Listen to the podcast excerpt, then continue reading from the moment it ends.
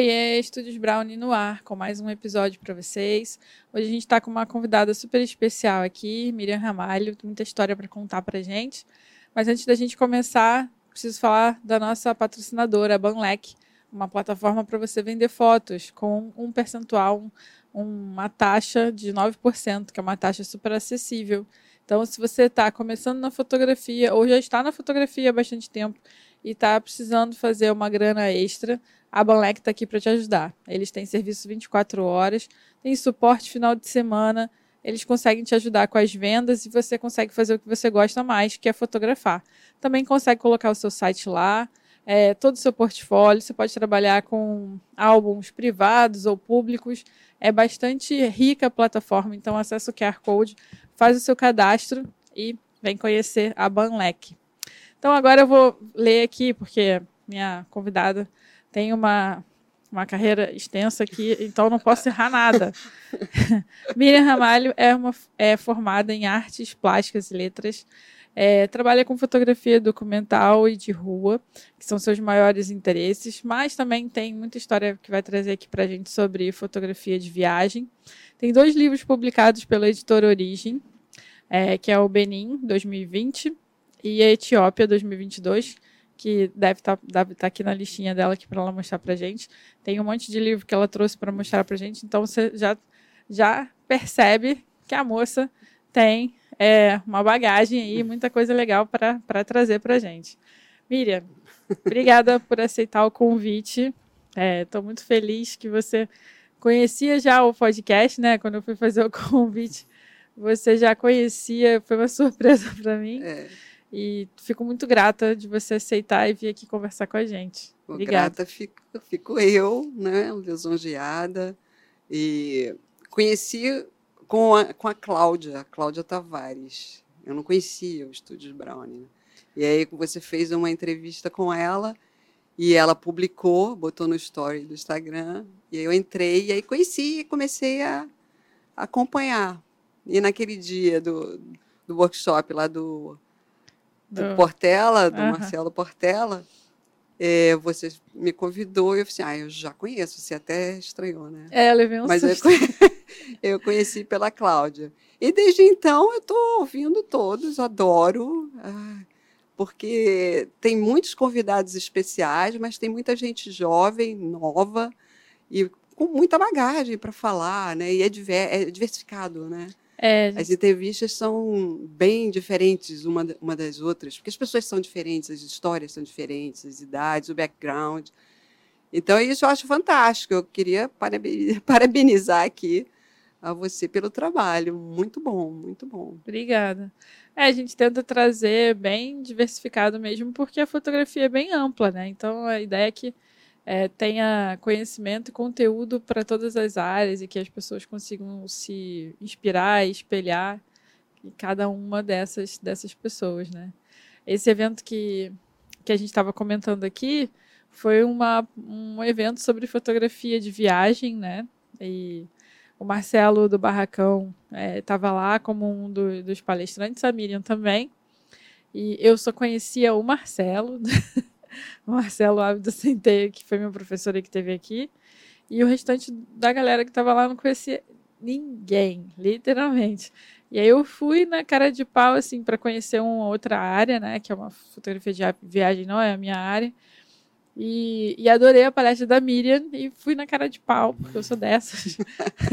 Esperei o intervalo e fui no intervalo fazer o convite para ela. E quando eu fui falar com ela, ela falou: Ah, Ana, do Estúdios Brown. Eu falei, eu levei um susto. Eu falei, opa, ela me conhece, ganhei o dia, assim. Né? Então foi, foi, muito legal, assim, nosso encontro. Coisas que a fotografia é, nos traz, né? Histórias para contar no futuro. É verdade. É, Miriam, conta um pouquinho pra gente sobre a sua história na fotografia, como é que tudo começou. A história é longa, né? Porque são quilômetros, quilômetros e quilômetros é, nesse planeta. e, assim, quando eu comecei, a fotografia está na minha vida desde pequena, né? Porque meu pai fotografava, como todo mundo, né? Fotografia de família, ele gostava. Eh, tinha um álbum. Hoje eu estava até revendo esse álbum, está todo despedaçado, preciso arrumar ele. É o primeiro álbum, né? Escrito Minha Filha, tem uma foto minha. Na, Que lindo. é, daqueles que tem janelinha, né? Então tem a foto, é, minha bebê ainda, né? Então tem muito material ali que eu preciso mexer e né, retomar. Então, assim, veio com ele, que ele fotografava muito, mas como registro, né? A fotografia sempre como registro, registro da- dos filhos, das atividades da família, das festividades, do- dos rituais de passagem, formatura, né? essas coisas todas, como todo mundo, né? nem todo mundo, mas uma boa parte das pessoas faz. Né? Uhum. Isso permaneceu comigo, né?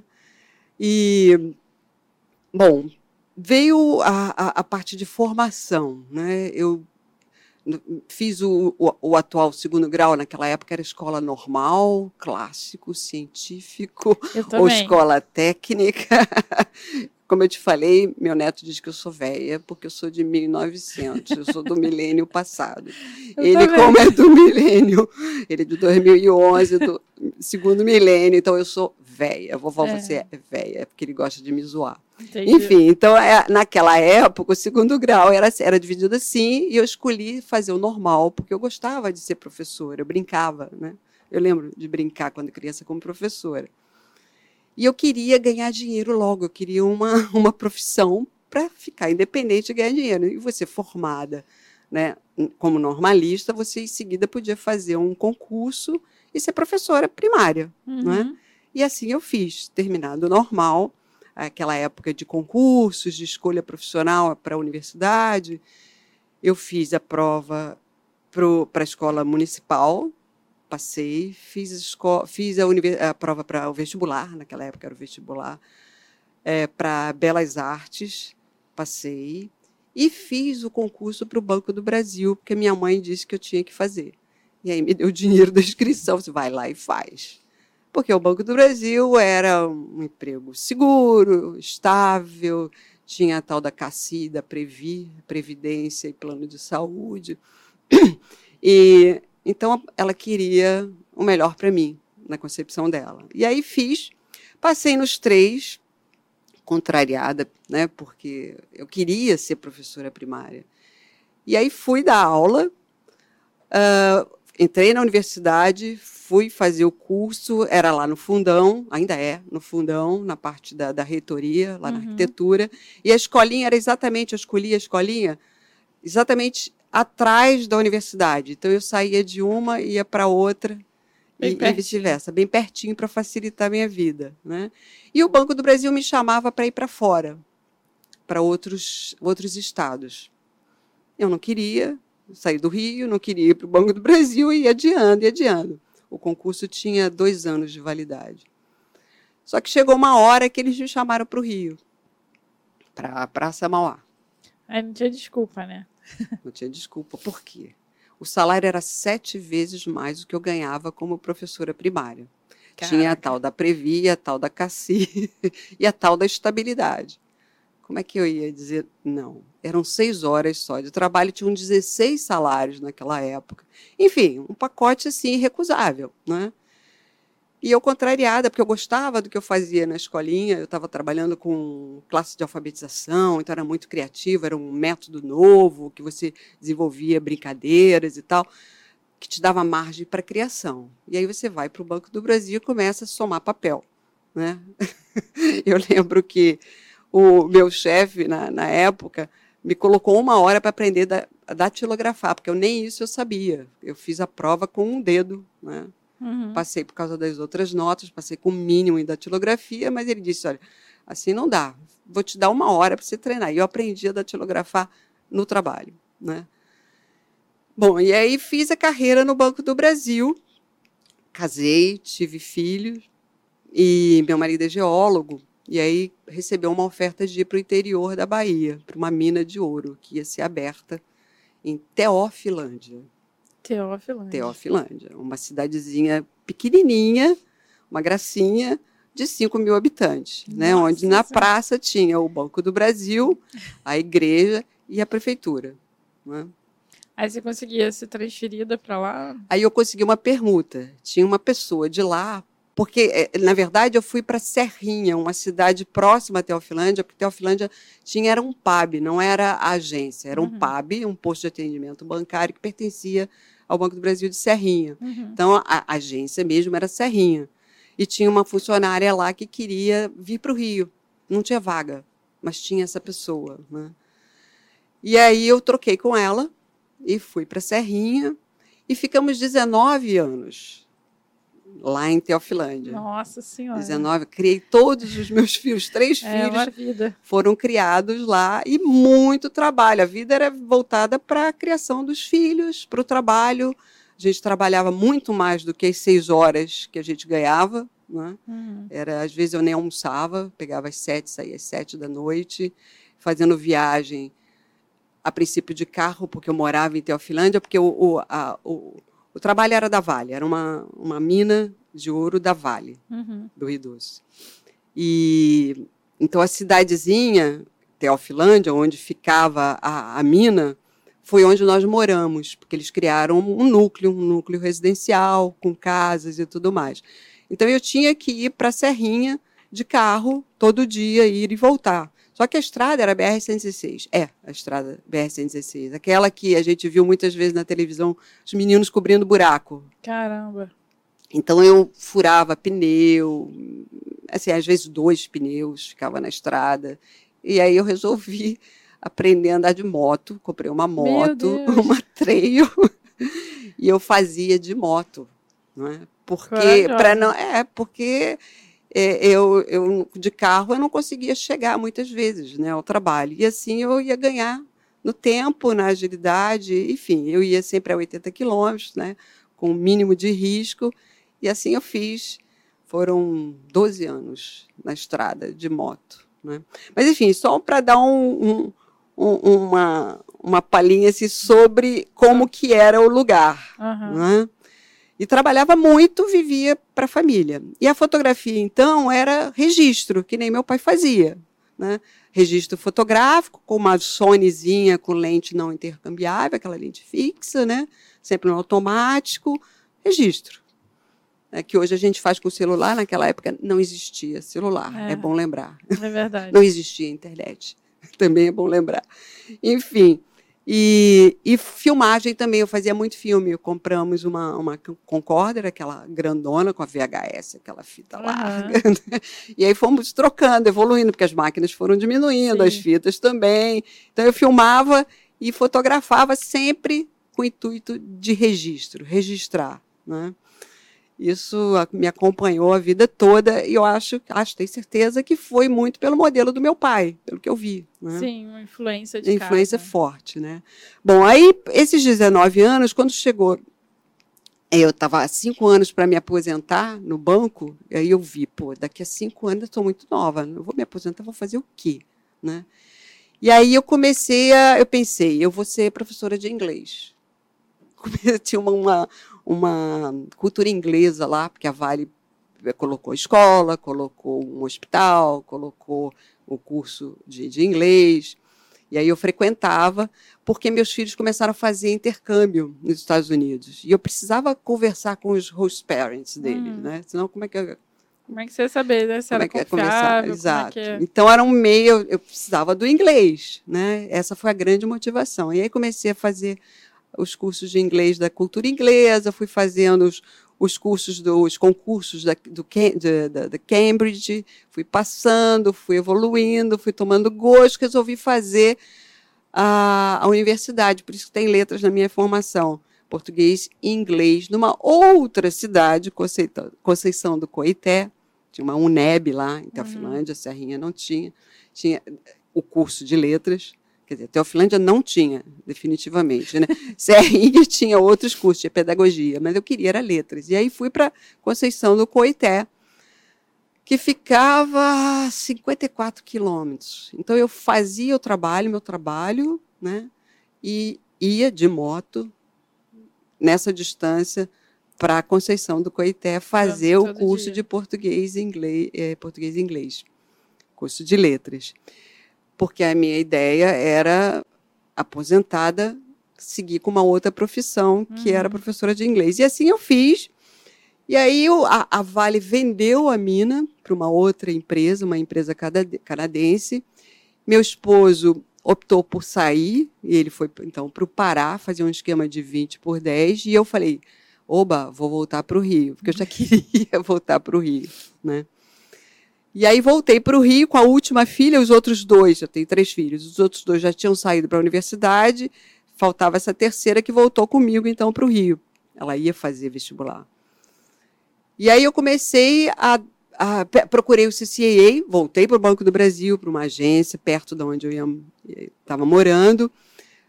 É, procurei o CCAA para fazer um curso de formação de professores, fiz, comecei a dar aula no CCAA e Aí meu marido foi para Belo Horizonte, eu fui, passei um ano lá dando aula também de inglês para executivos de, de empresas lá de Belo Horizonte, e depois ele foi convidado para ir para Carajás. E aí, eu meu Deus. Carajás fica no Pará, né? É onde tem a maior mina de, de ferro do mundo. Tem outras minas. Ele foi para trabalhar na mina de cobre. E era uma promoção, era para ganhar mais dinheiro, era mais interessante, era uma experiência, ele estava motivado e, e aí me chamou para isso. Bom, vamos, mas vamos fazer um acordo. Eu fico 20 dias lá e 10 dias no Rio. Né? E assim eu fiz. Fui para lá, meia contrariada, né? Mas comecei logo a dar aula de inglês, que aí eu comecei a dar aula de inglês para o pessoal da Vale, uhum. né? É, mas todo mês, durante sete anos, que foi o tempo que a gente ficou lá, Nossa, um eu vinha para o Rio e passava dez dias e aí era pinto no lixo, né? Eu ia para tudo, tanto que é lugar, show, teatro, cinema, tudo. E voltava. Só que aí em 2011 meu neto nasceu, ainda estava lá, né? Com três anos, minha, minha filha precisava de alguém que tomasse conta dele nas férias, porque ela não tinha babá, a escola era integral. E aí me perguntou se eu podia ficar com ele nas férias. Eu disse, opa! É claro. claro, era mais um motivo para principalmente para ficar com ele, mas ficar no Rio, uhum. né? E aí nesse período eu comecei a fotografar com o celular porque eu saía eu não tomava conta dele em casa, nunca fiquei dentro de casa, assim, raríssimas das vezes. Eu saía com ele para os lugares, porque eu queria rodar o Rio, queria retomar todas as minhas ati antigas atividades no Rio e ver como é que estava a cidade, enfim. E aí eu levava ele. É, levava ele, ele. deu sorte, né? Porque isso é, é ótimo para criança, né? Sim, e levei ele de patinete. Nossa. É, por que de patinete? Porque ele já era pesado. Eu não tinha carro, eu, a gente andava, não andava de táxi, era tudo transporte público. Uhum. Metrô, ônibus, às vezes a pé. E o patinete me, me ajudava, porque eu, ele, às vezes, quando tinha um espaço, ele ia sozinho. E, né? Quando não, eu empurrava. Já. Eu empurrava ele no patinete, na calçada, né? Era levinho, botava no ônibus, no metrô, tranquilo, né? Então a gente rodou o Rio de Janeiro, a gente foi desde CCBB a Museu Histórico, a Parque, Paquetá, IMS. Eu lembro que a gente ia lá para ver o tal do peixinho cego. Tinha um peixinho cego naquele laguinho, que depois morreu. A gente nunca mais viu o peixinho. Imagino que tenha morrido. Uhum. Enfim, a gente ia para tudo que é canto de patinete todo dia durante os 30 dias do mês, às vezes um pouco mais, às vezes dava 30 dias, 10, 40 é, dias de férias e tal. E aí eu fotografava, então eu estou contando isso porque a fotografia, nessa etapa, nessa fase de, de vida, né, nessa circunstância, é, foi, foi muito importante, porque eu tinha que ser rápida, porque imagina, uma criança de três anos, um menino levado, danado, que não parava quieto, né? Num patinete. E eu querendo fazer foto dele para registrar aquilo, para mostrar depois para a mãe, né? Então, é assim, eu tinha que enquadrar rápido, eu tinha que pegar os melhores ângulos, os melhores lances, né? Coisas significativas. Então, eu fui apurando o olhar com uma grande motivação, porque eu estava fotografando o meu neto, né? uhum. né? E tinha que ser rápida. Né? Era, é praticamente uma, uma fotografia, uma street. É. Né? Criança, só que com teu neto. Criança te dá essa demanda. É, e aí, o que, que eu fazia? Chegava em casa todo dia, com aquele bando de fotos no celular. Era iPhone, eu sempre usei iPhone. Eu selecionava, eu editava, escrevia um texto sobre o que ele. Porque ainda tinha mais essa. Eu, durante as, as saídas, eu ainda anotava uma ou outra coisinha que ele dizia, porque criança diz muita coisa legal, né? Aham. E aí eu ainda tinha essa coisa de anotar. Chegava de noite, então eu fazia isso. Selecionava as fotos, editava rapidamente, escrevia um texto e postava no Face, né? Era uma forma da minha filha ver o que, que eu estava fazendo com o filho dela, né? E uma forma de eu registrar. Mais uma vez o registro. Mas mal sabia eu que eu estava fazendo era uma storytelling ali. Sim. Era uma narrativa. Era uma coisa que depois eu vim a, a- a aprender. Eu não sabia, era intuitivo, né? Aliás, a minha fotografia sempre foi muito intuitiva, né? Muito Aprendi legal. fazendo, eu vou chegar lá. Bom, e aí, eu- no final das férias, por isso que eu trouxe algumas coisas aqui, eu Ah, produzia um livrinho com as fotos E com o texto. e com o texto. Então, de 2014 a 2020, eles têm todos os livrinhos lá guardados. Eu fazia uma cópia para mim, uma cópia para minha filha. Então, estão lá guardados é a história da, da infância, das, das férias. Né? O Aham. título é As Férias de Davi. Depois chegou um outro, o Levi, e aí começou as férias do Davi e do Levi. Né? Aí você levava os dois. Levava os dois. Dois patinetes, dois netos, e aí o negócio pegava fogo É. mesmo. Mas aí eu já estava meio craque, né? Na coisa da velocidade, da versatilidade. Você começa. Me empresta Aprender. aqui para mostrar aqui pro pessoal um pouquinho. Esse é o primeiro. Ah, que legal, galera. Tem as fotinhas aqui atrás. Tá vendo? Dá para fazer álbum, gente. Esse aí foi no Parque Lage, essa primeira foto. É, esse lugar é lindo. Olha o textão. É, não. E aí o, o texto é legal porque tem coisas que eles falaram, né? No caso aí o Davi, que era só o Davi nessa época. Frases curiosas, observações que ele fazia, é, algum fato né, que acontecia que eu achava interessante, eu registrava sempre no texto. Ela já tinha o, o olhar apurado aqui, ó. Tem várias fotos aqui que daria para comentar sobre várias coisas. É, o, o olhar vai, você vai aprendendo, né, a olhar, né, a enquadrar. muito e- lindo. Muito legal. E muito texto. É, eu era, eu sou meio exagerada nas coisas. Eu faço sempre muita foto e no texto eu Seus gosto de escrever netos- bastante. Eles deram sorte, né? Uma avó assim. É, eu acho que eu dei mais sorte que eles, né, de poder fazer isso e de ter a confiança da minha filha, que imagina, primeiro filho, você deixaria, né? Eu saí pelas ruas do Rio de Janeiro, uma cidade perigosa, como a gente, né, às vezes acha que é, mas no entanto não é tão assim. Depende onde você vai, né, o horário que você vai, quanto tempo você fica, o que você faz.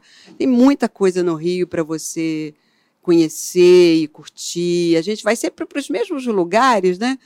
Eu tenho procurado descobrir novos lugares no Rio, sair daquela, daqueles lugares padrão. Né? Aham. O pessoal vai muito para a praia. Né? As praias foram poucos, foram poucas as vezes que eu fui com ele para a praia. É, pra, praia é um cartão postal, né? Aqui. E realmente não, não é um lugar que eu frequento muito, não. Um lugar que eu gosto muito aqui é, é o Palácio do Catete, que fica aqui do lado do Sim, estúdio. eu fui com ele. Eu amo esse lugar. Me dá uma paz ficar ali. Eu estou lembrando agora de uma vez que eu levei ele no Museu Histórico, logo pequenininho, acho que foi a primeira, as primeiras férias. Tem que ver, tá tudo registrado aí. Quando tem uma dúvida, a gente vai lá e procura, tá lá, né? Foi no, no Museu Histórico, eu mostrando aqueles quadros enormes de guerra, não sei o quê, eu mostrando para ele, falando e tal. Chegou uma hora, ele, ele virou para mim e falou: vamos embora. Isso aqui é só tristeza. e aí eu olhei ao redor assim, realmente, quanta tristeza. Vamos embora, Davi. Aí ele deu a dica, e aí eu achei curioso, né, ele comentar assim. Bom, então é essa fase, né, ainda em Carajás, vindo 20 dias, eh, 10 dias, ficando 20 lá, dando aula de inglês e tal, a fotografia do, no celular, com o neto, nessas férias, né? Eu acho que me deu muita coisa. Isso que eu te falei, versatilidade, rapidez, né? A, enquadramento rápido e o que interessa, né? O que, que você quer mostrar naquela foto, uhum. né? E, bom, aí meu marido se aposentou em 2016, mas eu já comecei a fazer que eu sempre gostei de viajar, né? E aí eu comecei a fazer uma viagem, a, a procurar viagens fotográficas, né? É, expedições fotográficas. Conheci o Marcelo Portela, que uma vez foi lá em casa, eles estavam começando, ele e o Fábio Elias, né? Começando as, as expedições fotográficas com a escola, atividades lá e tal. Eu lembro que ele foi lá em casa, me falou sobre tudo e eu fiquei com aquele, aquela, né? Aquela pulguinha. Aquela pulguinha atrás da orelha, né? E aí um belo dia eu vi que tinha uma viagem para Guatemala com o Fábio Elias. Eu disse, opa, e foi a primeira. Eu com a minha Sonyzinha, com lente não intercambiável, usando automático, fotografando algumas coisas já em Carajás, né? Porque Carajás é um lugar, eu digo que é uma ilha da fantasia. Ele fica a 800 metros do, do, do solo, do nível do, do mar, uhum. né? E, e é cercada de verde por todos os lados. Se você entrar no Google Maps e procurar, procurar lá Carajás, você vai ver. É uma ilha verde cercada de desmatamento para tudo que é lado, né? A pecuária ali desenvolveu assim, né, rapidamente, tomou conta de tudo. Então, mas onde tem a Flona, a Floresta Nacional de Carajás, onde fica a Vale, ela cuida daquilo ali, toma conta e, e mantém a floresta de pé. Uhum. Né? É uma das obrigações das mineradoras, né? Exatamente. Mais uma coincidência que eu tenho com a, com a Miriam, eu já trabalhei numa mineradora também, uma, uma multinacional chamada Anglo American, que comprou as minas do, do Ike Batista, né? Que era da MM, era antiga MMX, que ficava nesse prédio aqui, inclusive, onde a gente grava o podcast. E eles também é, foram desbravar uma área em Conceição do Mato Dentro, em Minas Gerais, e, e tinham essas obrigações, né? Tanto lá quanto no Amapá, de é, o tanto que se desmatava para poder fazer a retirada do minério, de, que era minério de ferro, eles tinham que repor com, com plantações, né? É. repor a natureza. Então, tem uma, uma troca aí, né? Uma, uma devolução. É, tem uma legislação pesada e eles têm que manter, são muito sérios. É, né? bem controlado. Enfim, então, aí eu fazia com essa Sonyzinha, eu fazia fotos ali, cheguei a visitar a, a, a mina de ferro, fiz algumas imagens, é, é, fotografei cobra entrando dentro de casa, preguiça atravessando a rua, guaribas no final da tarde, de vez em quando tinha uma onça que, é uma, que entrava no núcleo, você era avisado para as crianças não saírem da escola, né? Uhum. Porque tinha uma escola, um clube, tudo assim, sempre único, né? E 1.200 casas de trabalhadores ali das minas.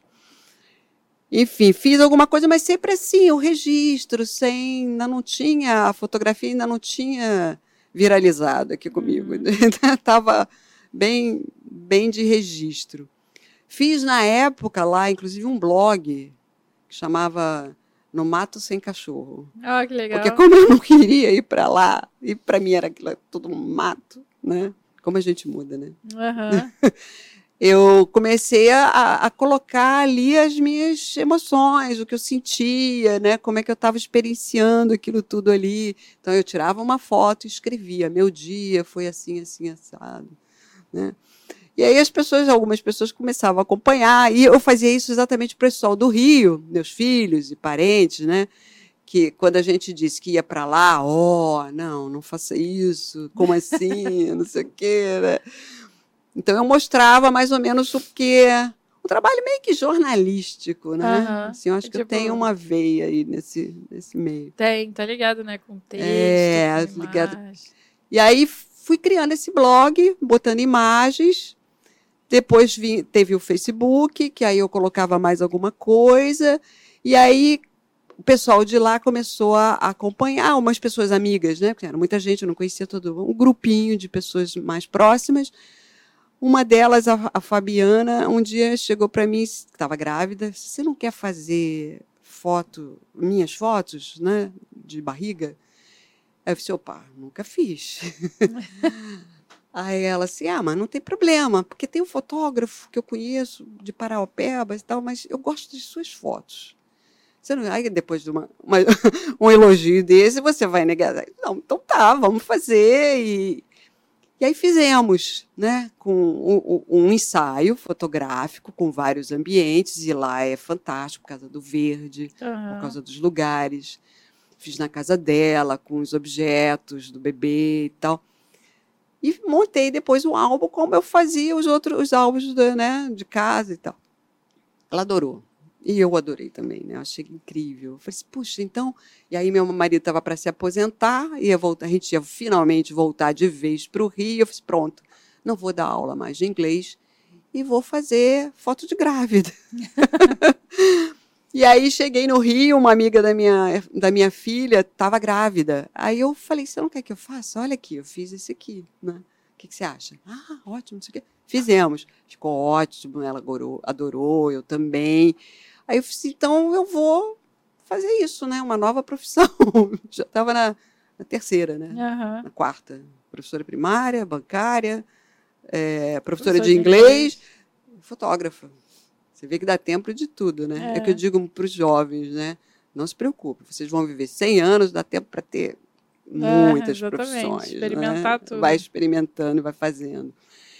E aí eu procurei a Daniela Justus, que você entrevistou aqui. Ah, você conheceu a Dani. Eu fiz o curso com ela. Ah, que irado. Que aí eu falei, vou ter que me ter que conhecer, ter que aprender né, como é que faz esse negócio de, de grávida, de ensaio, de, apesar de ter feito dois. É, a Dani é especializada nessa E aí adorei ela, é, adorei ela, fiz o curso e, e fizemos práticas, né? Lá no Jardim Botânico e tal. Aí depois eu pensei assim, aí eu vi que o negócio era sério, né? Porque eu estava fazendo por brincadeira. Quando eu vi que era sério, que era um compromisso, que eu tinha que voltar a trabalhar, eu já tinha o dinheiro, estava aposentada, né? Não, não, não quero isso para mim não. Aí caí nas viagens. Se eu quero é viajar, né? E aí comecei, a, fiz a, a, Guatemala com o Fábio Elias, né? Isso ainda em Carajás. Uhum. E aí eu, eu digo que eu tenho quatro turning points. São as grandes viradas na minha fotografia. Primeiro foi na Guatemala, com Fábio Elias, que eu cheguei lá com a minha Sony lente fixa ali, né, numa, no automático, e todo mundo com câmera grande, tele gigante, duas máquinas. Fotografando manual. Meu Deus. Aí eu comecei a perguntar. Eu não sabia o que, que era ISO, abertura, velo... eu não sabia nada disso. E eu comecei a perguntar e eles falavam assim, mas assim, às vezes eu me tocava, porque a pessoa que está aprendendo e fica perguntando muito fica uma chata, né? Eu, eu, ah, não, eu tinha um certo simancol ali, eu sentia quando eu estava demais, aí eu me saía e tal, aí daqui a pouco eu voltava, perguntava de novo. Enfim, saí do automático na Guatemala em 2014. A outra, o outro turning point foi com o Marcelo Portela, no, foi o, ele fez Desertos e Estrelas, lá no, nos Estados Unidos. Ele foi para o Artist Park, foi para o Monument Valley, Death Valley, aquela região ali, Arizona, Utah. Utah. E aí foi quando eu aprendi a abrir um tripé, a fazer uma longa exposição, uma noturna, um light painting, né, que ele fazia com a gente, faz, ele gosta muito. Aí começou, a coisa começou a melhorar. E foi só mais é, paisagem. paisagem. né? Mas eu estava descobrindo a fotografia. Tudo que vinha eu eu queria, né? Eu aprendia, eu gostava, eu me interessava. Aí depois imprimia as fotos, montava o álbum, sempre montava o álbum. Depois de cada expedição, eu fazia o meu álbum, né? Bom, aí depois foi em 2016, já voltando para o Rio. Né? Em 2017, já foi o terceiro turning point, foi com o Fábio Elias de novo, foi para o Vietnã. Foi a Street que surgiu na minha vida, assim. Eu, tava, eu tinha acabado de chegar em Hanoi, estava numa esquina esperando o pessoal, o resto do grupo chegar, e aí me dou, de cara com aquele, aquelas trocentas motocicletas que tem lá. São 5 milhões de motocicletas. É uma loucura.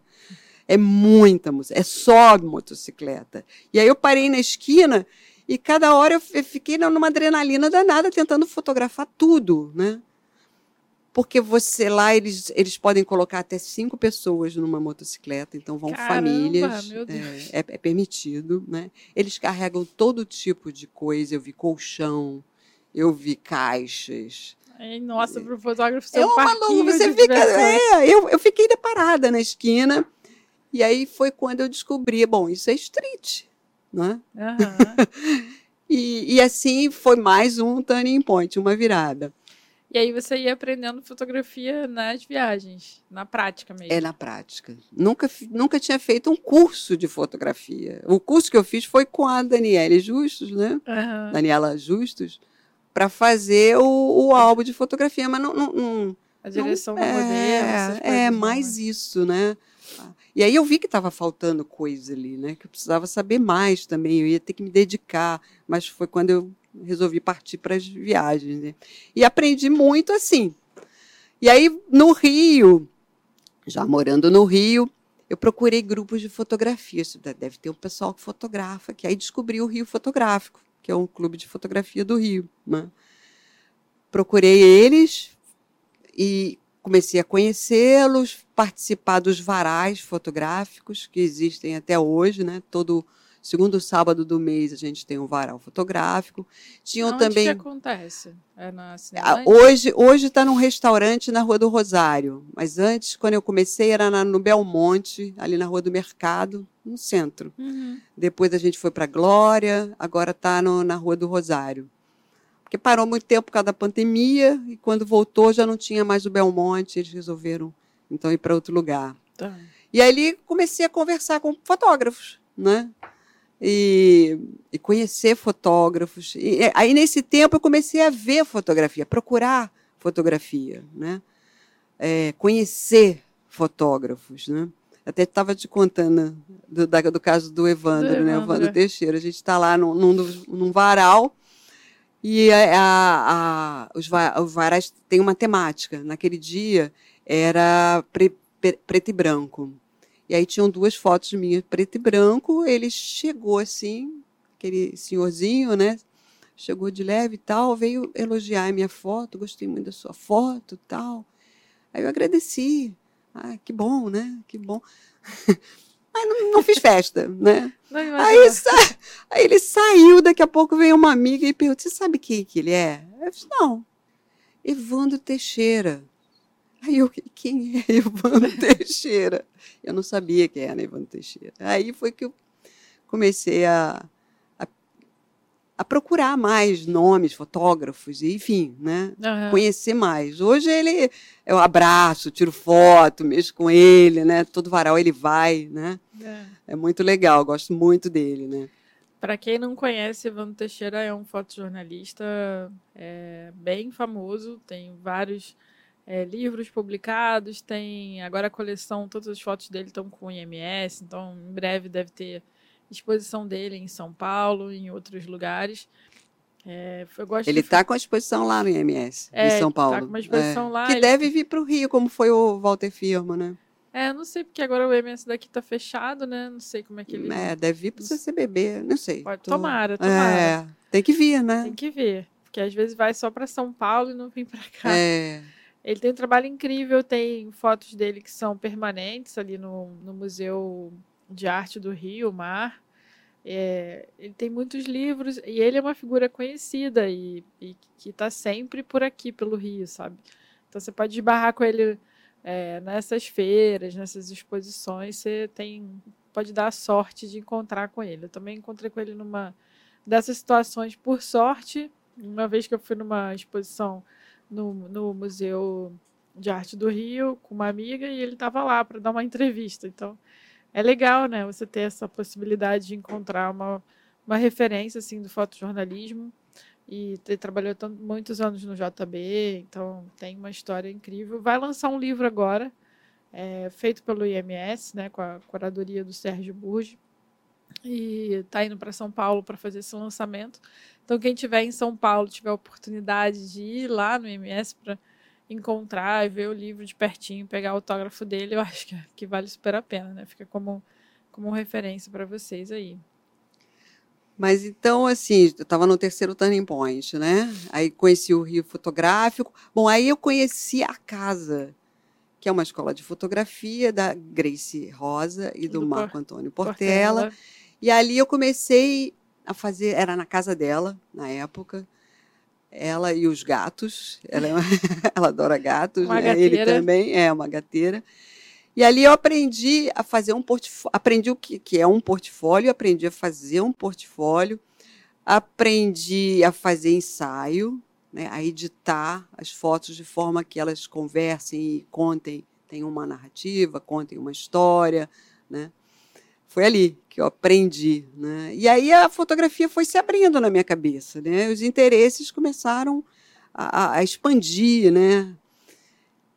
E, bom, mas eu ainda estava no terceiro turning point. O quarto turning point foi quando eu fui para a África. Foi botar o pé na África. Aí já foi com Haroldo Castro, né? que já tinha ido várias vezes à África, tem uma, uma experiência enorme lá. Levou a gente para a Etiópia. Isso foi em 2018. E aí a, o turning point foi a diversidade, né? é conhecer as etnias, são mais de 80 etnias na Etiópia. A gente foi para o Vale do Omo. Então a gente visitou algumas, não visitamos as 80, obviamente, mas uhum. algumas, né? E aquilo ali para mim foi assim de, de, abrir a cabeça, né? Porque eles são muitos são nômades, vivem numa cultura autossustentável, né?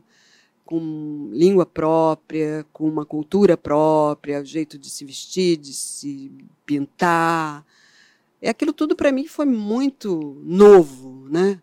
No Brasil a gente tem os indígenas, a gente acha que é tudo igual, mas não é. Né? Não mas é. a minha experiência é, é nenhuma. Eu não, nunca visitei uma uma tribo indígena, mas imagino que essa sensação de diverso, diversidade, de, de né, de, de, culturas diferentes, deva ser na mesma proporção, no mesmo nível que eu vi lá, né? uhum. né? E aí o que, que, te encantou, assim? Era, era a cultura, era, eram as pessoas, era o, o, o exótico, entre aspas, né? Porque é muito diferente da, da gente aqui. Era... O que, que te chamou a atenção? É saber que existe isso ainda no planeta, né? Que a gente não conhece, que é muito diferente de tudo. E que eles são autossustentáveis, eles são nômades, eles, eles plantam, eles criam, eles criam seus filhos em comunidade. É claro que numa viagem dessa você não tem o tempo suficiente para conhecer a fundo, né? Uhum. Você conhece uma ou outra coisa. Uma das coisas que a gente viu nessa viagem foi um ritual do bull jumping, que foi fantástico, né? É, a gente estava passando a estrada e de repente aquelas pessoas estão atravessando a rua para ir para um determinado lugar onde ia ter esse ritual de passagem do menino, do jovem, para o adulto. Eles colocam os bois um do lado do outro e, os, e o menino que está saindo dessa fase de jovem, ele tem que passar por cima dos bois sem nada, sem roupa, né? sem cair, várias vezes. Ele uhum. vai e volta, vai e volta, vai e volta. Ok, o que me encantou mais foi ver as mulheres da tribo, que são açoitadas pelos homens, umas, umas varazinhas bem finas que machucam, que cortam a, as costas delas, são todas sangradas e tem uns quilombos de, de, de varas antigas, né, de, de, de, manifestações antigas. Então, aquela costa toda, aquelas costas toda marcada, né?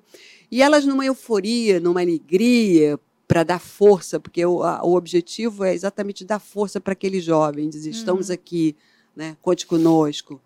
Isso eu estou assim, estou falando do nosso jeito né? Uhum. De, de, pensar e de ver. Mas é, é isso, é o apoio que elas estão dando para aquele jovem. Né? Engraçado, né? Essas questões culturais, que tem sempre é. essas ações, né? O, o Gui Veloso, que é um fotógrafo aqui do Brasil, não sei se você conhece sim, o trabalho sim, dele. Sim. Ele faz muito trabalho com fotografia e com religiosidade, né? E ele mostra. Os penitentes, né? Com os penitentes, e ele mostra esse trabalho dos penitentes, você não acredita. E que ainda existe, é uma questão religiosa, né? Muito cultural, assim. É, que, que existe aqui no Brasil, né? Muito longe da nossa realidade. É. E, e, tão perto, assim, geograficamente falando. É. é. É, muito louco. Tem muito valor essas coisas para mim. Porque é, é, é, o meio, é o jeito de você conhecer né? A história. A história da tua cultura, da cultura do teu povo, né? A cultura brasileira, como é que evoluiu. E ele, né? ele faz um trabalho fantástico, né? É. Ele desenvolveu, desenvolve, acho que ainda né, da, acompanha, então tem livros, tem. Eu fiz um workshop com ele lá em Tiradentes, uma vez ele deu no Festival de Tiradentes. É encantador. Eu, eu assim, eu tiro o chapéu, eu, sabe, eu tieto mesmo, né? E aí, eu estava onde? Bom, aí ah, participamos desse, desse ritual de passagem, o bull jump. Fiz muita foto, né? Porque você fica enlouquecida.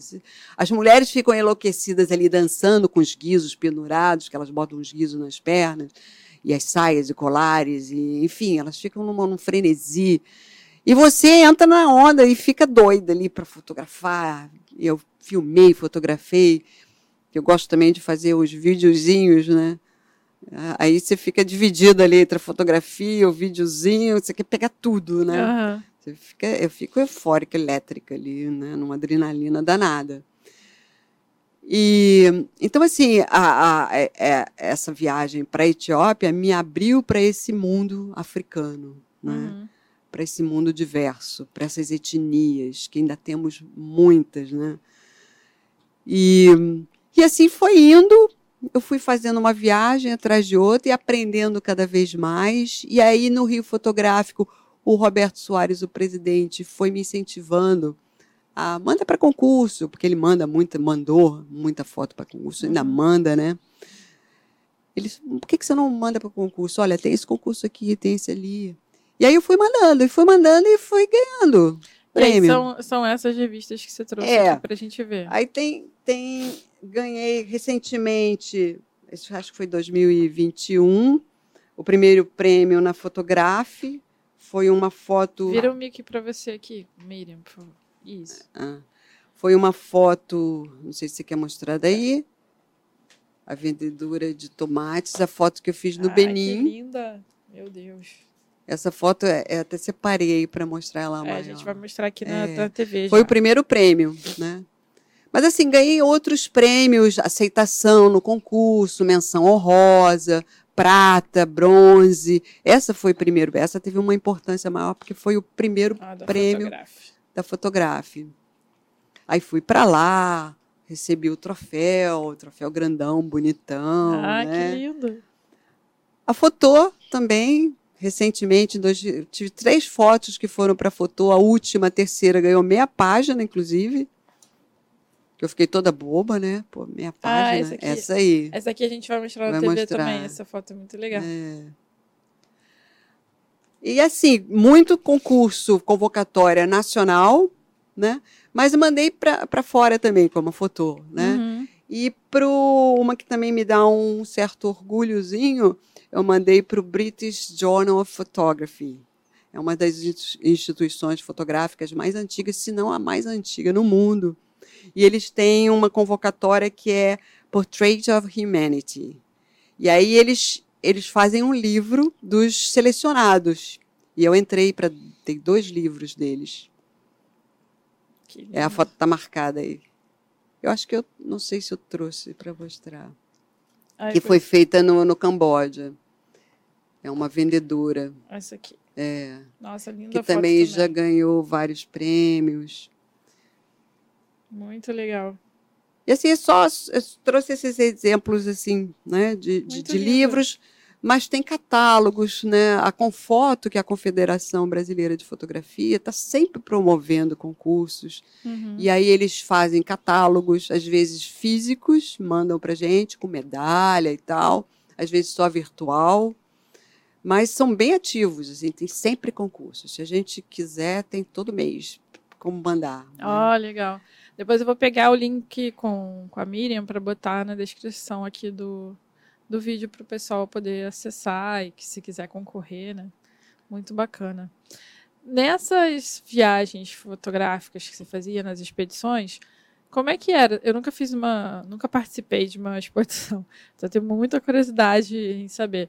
É, a, a, sensação que eu tenho é que é uma imersão. É, que você vive 24 horas ali fotografia. É mais ou menos isso? É mais ou menos isso. Depende da expedição fotográfica, né? Depende de para onde você vai, com quem você vai, qual é o grupo. Porque tem grupo, por exemplo, que tem gente que vai fotografa de celular não vai, você não precisa necessariamente levar uma câmera, pode uhum. fazer o trabalho com celular. E assim, tem gente mais comprometida, outras menos, outras querem mais é para conhecer, né? Eu como vou para fotografar, né? E, e, depois, depois do dia fotografando, porque aí a gente vai para os lugares, né? Esses fotógrafos, eles, eu esqueci de, de falar do, do Valdemir Cunha, que é o editor dos dois livros, né? Eu também fiz expedição fotográfica com ele já no Brasil. Ele faz mais no Brasil, uhum. né? Fui para Galinhos é, com ele e para para Bahia, para para a zona do Cacau. É, então assim, esses depende. Cada fotógrafo tem um tipo de abordagem, né? Um tipo uhum. de, de, de de abordagem mesmo, de, de, posicionamento, de interação. É diferente, cada vez as pessoas são diferentes. Né? Então, portanto, tudo é muito diferente. Você está com um grupo de pessoas que acabam. É, você acaba encontrando as mesmas pessoas em uma ou outra viagem porque estão fazendo com aquele fotógrafo com que você já faz, né? Uhum. Mas às vezes tem gente nova. Então, por exemplo, você é, as expedições você pode optar por um quarto single, né, ou por um quarto compartilhado. Então você acaba convivendo.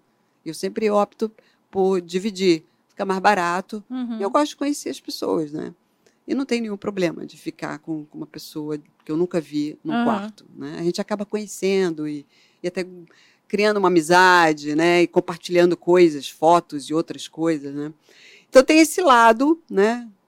de, de, de, socialização e o lado da fotografia é muito individual, é isso que eu quero te dizer. É, comigo acontece, eu vou para fotografar. Então, no final do dia, eu, por exemplo, eu não janto com o pessoal. Eu prefiro ficar no quarto do hotel, pedir uma sopa, um sanduíche, uma coisa assim, e ficar já editando as fotos, separando o que eu gosto e editando mesmo, né? Eu hum. uso o Lightroom. E aí depois eu gosto sempre de escrever alguma coisa. E aí eu posto, né? Tinha esse hábito, tenho uhum. esse hábito de viajo, faço as fotos, edito, faço um texto descritivo rapidamente de uma sensação que eu tive, nada muito informativo não, pouco informativo inclusive, mas a minha sensação, o que eu senti, a minha emoção, né, o que eu percebi, o que me tocou. Uhum. Faço aquele textinho e posto para as pessoas saberem aquela velha coisa, né? De a, minha família saber, meus amigos saberem onde eu estou, o que, que eu estou fazendo e tal. Né? Isso é legal, porque aí mantém bem, bem atualizado, né? Tá fresquinho na cabeça. É, funciona, isso funciona muito comigo, porque tá tudo quente ainda, você tá com a memória muito aquecida, você tá né, sobre os efeitos daquilo tudo ali sobre você. É uma, é uma forma de você se conhecer também, né? Você acaba. Uhum aprendendo sobre você, o que, que você gosta, o que, que te toca, né? o que, que te mobiliza, o que, que te move. E, e, aí você aprende sobre você, né? É, uma, é um Muito grande legal. aprendizado. É um exercício. É, só checar um negócio aqui. Gente, a gente grava, mas a gente dificilmente faz corte, só se for algo muito necessário. Mas eu preciso conferir uma coisa aqui. Você está ouvindo bem? Tá? Ah, tá. É porque o meu áudio diminuiu, aí eu fiquei com medo de estar. Tá... Tô, ok. Só para confirmar. porque áudio é importante, né? Se sem, sem tiver dúvida. o áudio, não adianta nada. Poxa, muito legal. Eu quero ir numa viagem com a Miriam. Eu super recomendo. Tem várias. E assim, a vantagem é que você não precisa pensar em nada. Porque está tudo programado, está no roteiro, eles é, te levam para os lugares. Então você não precisa pensar no transporte, no hotel, onde vai ficar, que lugar você vai naquele dia. Isso é, é para mim, é a grande vantagem. Você não tem que pensar em nada. É uma experiência, né? É, uma, é, um, é. é um, trabalho legal. Porque dá assim. muito trabalho quando você vai programar uma viagem. E eu fiz outras, né? Outras viagens com meu marido. E aí a gente tem que programar né? E dá uma trabalheira danada. Né? Tem, tem algum checklist assim que eles te orientam ou que você foi aprendendo na prática em relação à viagem? Tipo, ah, esse lugar eu preciso levar tripé, é, o tipo de roupa que eu tenho que levar, é, se eu vou levar uma mala grande ou pequena, é, se eu tenho que tomar vacina, visto, Sim, essas coisas eles. Tudo isso que você falou. E mais orientam. alguma coisa. É. Isso é muito legal, porque é. para gente que não tem experiência nenhuma, é. Você não conhece o lugar, os lugares são diversos, né? super variados. O que você vai fazer, fotografar, também é variado. Na Etiópia aconteceu uma coisa curiosa. A gente ia fotografar, além da, da, das etnias do Vale do Omo, a gente ia fotografar os gelados. Que os gelados. Fica, geladas, que ficam na, na, nas montanhas símias. E aí o Haroldo falou assim, era bom você ter uma tele. Eu não tinha, né? Ele estava até vendendo a dele de segunda mão. Eu falei, assim, opa, é essa, né? vou levar. e aí levei, né? 500 milímetros. Nossa Levei senhora. pesadona e tal. Falei, pô, mas precisa, né? Vamos levar. Uma bazuca, né? e aí chega lá, os, os geladas, eles, eles sobem a montanha e pastam, né? Essa é a, a grande a característica deles. Eles pastam, eles comem grama. Ah. Né? E sobem a montanha e ficam espalhados. O que, que são gelados? É tipo um boi? É um assim? primata. Ah. Ah, é um é. macaco. É, não é? Dizem não é, que, não é um macaco. não pode dizer oh, que é macaco. que eu fiz aqui. A gafe. É um primata. É um primata, gente. Eu também, eu também fiz essa mesma gafe. Enfim, os entendidos saberão o que dizer. Isso, corta essa parte. É. Eles são endêmicos daquela região. Tá. Né? Bom, estava preparada com 500 milímetros, aquele peso danado na mochila, não sei o quê. E a minha, 24 e, e 24 70. 70 falei nos 500 milímetros, custou, saiu 24,70, é. né, que é o mais uso, né? Tá bom, chegamos lá, botei, preparei né, a tela toda prosa, bom, vamos usar uma 500 milímetros finalmente, não sei o quê.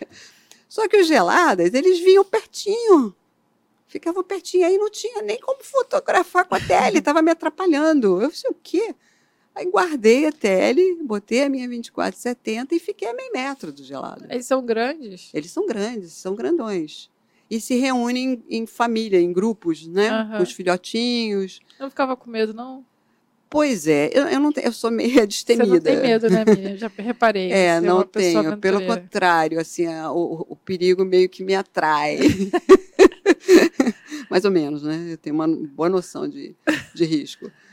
Mas assim, é eu não deixo de fazer porque estou com medo, né? Só se tiver algo, algo realmente que eu diga, não, isso não vai dar certo. Uhum. Né? Aí eu não faço.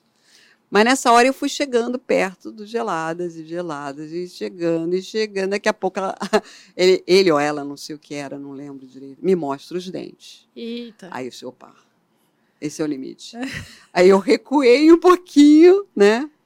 Entendi, porque ele Entendeu, me olhou com os olhos, mostrou os dentes, eu entendi direitinho o que ele queria dizer, respeitei. E é assim meio que eu faço na fotografia com as pessoas. Se a pessoa me olha assim meio esquisito tal, porque eu, eu gosto muito de roubar imagens, né? Eu sou meio assim, eu gosto do... do voyeur. É, eu gosto. E às vezes a pessoa não gosta, né? E aí eu respeito. Já chegaram para mim e dizem, eu quero que apague, eu vou e apago, né? Eu respeito. Mas que eu gosto, eu gosto de, de... Porque é aquela coisa, você vê a cena, como você deixar de fazer a Não dá para deixar uhum. de fazer a cena. Você tem que fazer e aí depois você vê o que, que dá. Né? É. Né? Não, e às vezes o natural, eu, eu fotografo muito evento, acontece muito isso. Tô vendo uma cena acontecer, e aí tá maravilhoso. Eu vou clicar e a pessoa olha. Faz assim. Aí eu falo, meu Deus, estragou. Estragou a foto. Aí geralmente eu faço, né? Pra pessoa não ficar sem graça e finge que que tô saindo. Eu espero a pessoa voltar para aquela situação. Tipo, às vezes isso acontece de é. voltar. E aí consigo clicar e às vezes eu perco mesmo, porque a pessoa. Estragou a foto. É, ela já percebeu que eu tô ali, é. ela não sai da pose, ela fica esperando. E então... quando faz aquele dedinho assim? É, ah, também Deus. não curto, mas. Aí eu falei, não, não, não precisa. É. Enfim, é, É. é isso. Né? Mas assim a gente mantém né, o respeito, o limite. A pessoa não quer, não quer, não quer. Né? Fazer o quê? Né? Perdeu. Perdeu a foto. Mas Muito que eu, legal. eu vou nessa direção de. E aí tem os ensaios que depois começaram a surgir, no que a gente ainda vai falar, né? Aham. Que... Como é que surgiram os livros? É, O recebeu um primeiro, que é o? Benin, né? Isso. se quiser mostrar.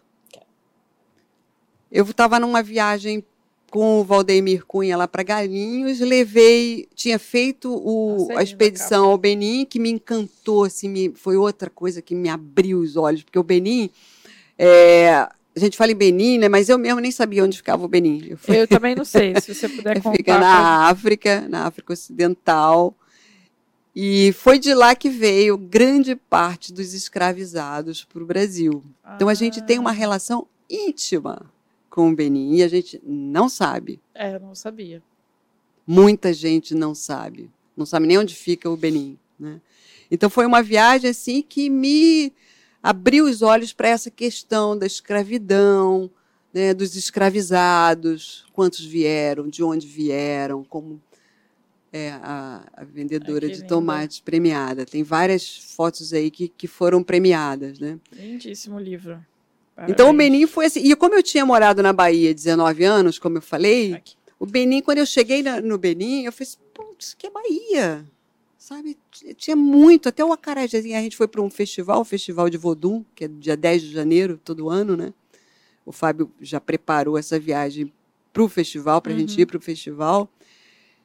E aí estavam lá as, as, as mulheres vendendo o acarajé, né? o bolinho. Como é que se chama lá? Chama Eu cara- não sei, Não? não? sei, porque a gente ficou fotografando ali. não, não deu para conversar, porque não era um lugar para conversar. Aham. Né? Eles falam, é, falam inglês lá. A colonização foi francesa, Ah, então é francês. tem o francês. Mas muitos desses escravizados que vieram Muito de lá, aí tem muita história do Benin, né? O Guran é que tem uma proximidade enorme, né? já fez vários trabalhos lá, o Milton Guran. É, né? que ele é antropólogo, É. né? Ele tá sempre ligado a isso. Ele tem o Benin, assim, né? como uma, uma, uma coisa importante no trabalho dele. Aham. E aí, bom, é, quando eu cheguei lá, essa relação com a Bahia né, me despertou, por conta de que eu, né, 19 anos na Bahia, eu tinha muita coisa né, dentro de mim já, porque você vai assimilando né, os hábitos, né, eh, tudo. E, e aí eu fui fazer uma vez a- essa, essa, essa expedição com o Valdemir Cunha, eu já tinha o meu fotolivro, né, que eu faço sempre depois da viagem, eu tinha Aham. feito depois do Benin. E aí mostrei para ele. Eu disse, dá para fazer. Aí veio a ideia de fazer um livro mesmo, né? Aí, eu, mas eu estava assim, né? Será que, que dá para fazer e tal? Eu mostrei para ele, ele disse, não, isso aqui tem material para um livro, sim, vamos fazer. Ele se interessou, porque ele também tem muito interesse sobre a África. Uhum. E aí saiu o Benin. Ele montou, eh, tem um texto de um jornalista, fizemos vaquinha, né, o crowdfunding, e é claro que você não ganha dinheiro com o livro, pelo contrário, você perde, É. perde em termos, né? Você fez pela editora, né? É, é, é caro, é bem caro. Mas aí tem esse sistema de, de vaquinha e a gente levantou uma boa quantidade de dinheiro entre os amigos, fotógrafos, familiares, essa coisa toda que Muito dá legal. uma força para você, né? É. E aí saiu e ele foi comprado por uma biblioteca, inclusive em Nova York. Ele tá para lá, pessoas que, que buscam coisas assim, né? Mas não sei que tipo de busca que fazem, encontraram o Penny e levaram. Né? Muito legal. E depois saiu, quando, como eu vi que deu certo, era possível fazer, eu gostei muito, as pessoas gostaram. Né? Dois anos depois, aí eu tinha o material da Etiópia, que foi, foi uma expedição até feita antes do Benin. Uhum. E aí eu falei assim, mostrei para o Valdemir, e disse, não, tem material também, vamos fazer. E aí fizemos. Então são dois livros da África, dos Aham. países africanos. E se o pessoal quiser comprar, consegue comprar na editora editora. Origem, né? Eles mandam para onde você tiver, né? Tá lá. Muito legal. Você viu, pode galera? botar o, o link. Vou botar. Vou botar o É, link para vocês darem tem- uma conferida lá, tem- porque são muito tem bonitos livro. os livros. né? Eu dei uma olhada antes, eu vi no site, tem sim. A qualidade é É, muito a boa. qualidade é incrível, gente. As fotos são lindas, mas às vezes o papel, né, o acabamento não, não O dá. Benin foi feito na Ipsis. Ah, tá explicado. O Etiópia já já estava mais cara. Ipsis Ah. ficou. Aí part... o Valdemir É, partiu para uma tá outra explicado. gráfica. A Ipsis é uma gráfica que eu fiz representação aqui no Rio, ano passado, quando eles tinham o Ipsis Pro, que era para álbuns. E é uma gráfica que tem 76 anos de mercado e são especialistas em livros, principalmente livros fotográficos. A maioria dos fotógrafos é, imprimem lá, porque tem um acabamento excepcional e tem, eles têm um profissional lá dedicado, que é o Monese, que é um, um cara assim especialista em imagem, impressão, um cara incrível que dá todo o atendimento e atenção que o fotógrafo precisa para sair realmente é, com as cores fidedignas ao ao seu trabalho. Eles orientam sobre papel também, é bem legal. É O Benin, para você mostrar a capa. Essa capa, inclusive, foi finalista Ah, na, essa foto é linda. na- no Paraty de 2022. Essa foto é linda. Sim, um dos, dos é, em 2022 no Paraty, a, um ensaio que eu fiz lá na Chapada do- dos Veadeiros com o Marcelo Portela, Cercalunga, é, ganhou o primeiro lugar em Paraty. Então ficou na praça, Ah, tá aqui. Ficou na praça lá exposto, foi bem legal. No, no Paraty. No Paraty em Foco de 2022. É para quem não conhece, o Paraty em Foco é um festival de fotografia bem é, conhecido. Acho que um dos mais antigos. E se você não teve a oportunidade ainda de ir, vá, porque é uma experiência incrível. Além de você encontrar todos as- os fotógrafos, as referências da fotografia lá, tem as palestras, tem as exposições na praça. É, a cidade é, muito maravilhosa. legal. É muito, legal. Vale a pena. Eu já fui algumas vezes. e sempre é bem legal, é sempre diferente, vale a pena. É, e a fotografia documental? Como é que surgiu? Bom, aí começou. Eu, eu vinha fo- fotografando viagem, livros, não sei o quê, mas sempre aquela coisa de, poxa, eu precisava desenvolver um projeto, porque eu via muitas pessoas fazendo projetos, né? E eu disse, poxa, eu quero fazer um projeto, né? mas o que, que eu vou fazer? E aí eu comecei, via minha irmã que trabalha na CBTU, ela trabalhava com uma parte de reciclagem, com uma cooperativa de reciclagem. Aí ela me convidou para ir lá, eu fui e comecei a fazer então a documentação dessa cooperativa, é a cooperativa Quitungo, que fica lá em Brás de Pinas. Né? E aí, do- do- isso foi antes da pandemia. Então foi o primeiro projeto que eu posso dizer assim, foi o que eu comecei a descobrir o que que é fazer um projeto, né? Uhum. você conhecer melhor aquilo que você está fotografando, né?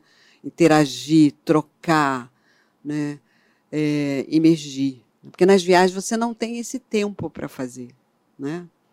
É uma das coisas que você não consegue. Você É pode até rápido, fazer um né? ensaio de- né, com um determinado assunto que surgiu ali para você de repente, mas assim, é, pouco conteúdo, na verdade. Né?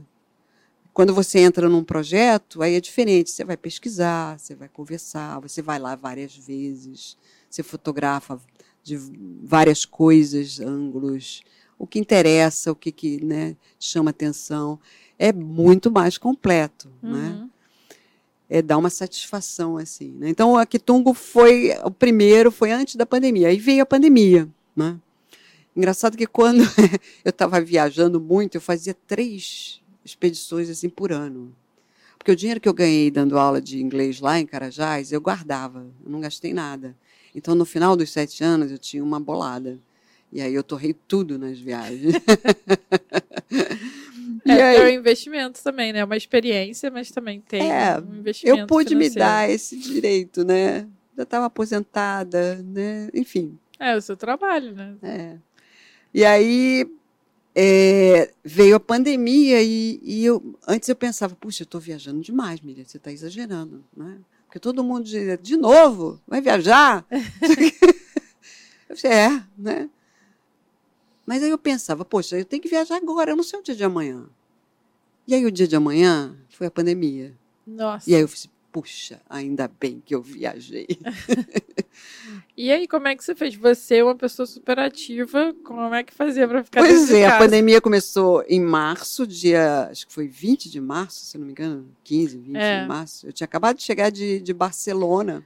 Foi por aí. Eu, fiz, eu, fiz, eu faço aniversário dia 14 de março. Eu lembro que eu tive que cancelar meu aniversário porque as pessoas estavam com medo de sair de casa já, não tinha mais então, condição. Então foi isso. Eu cheguei dia 10 de março de Barcelona, fui para uma, uma exposição de um trabalho que foi para uma galeria lá em Barcelona, um dos prêmios, né?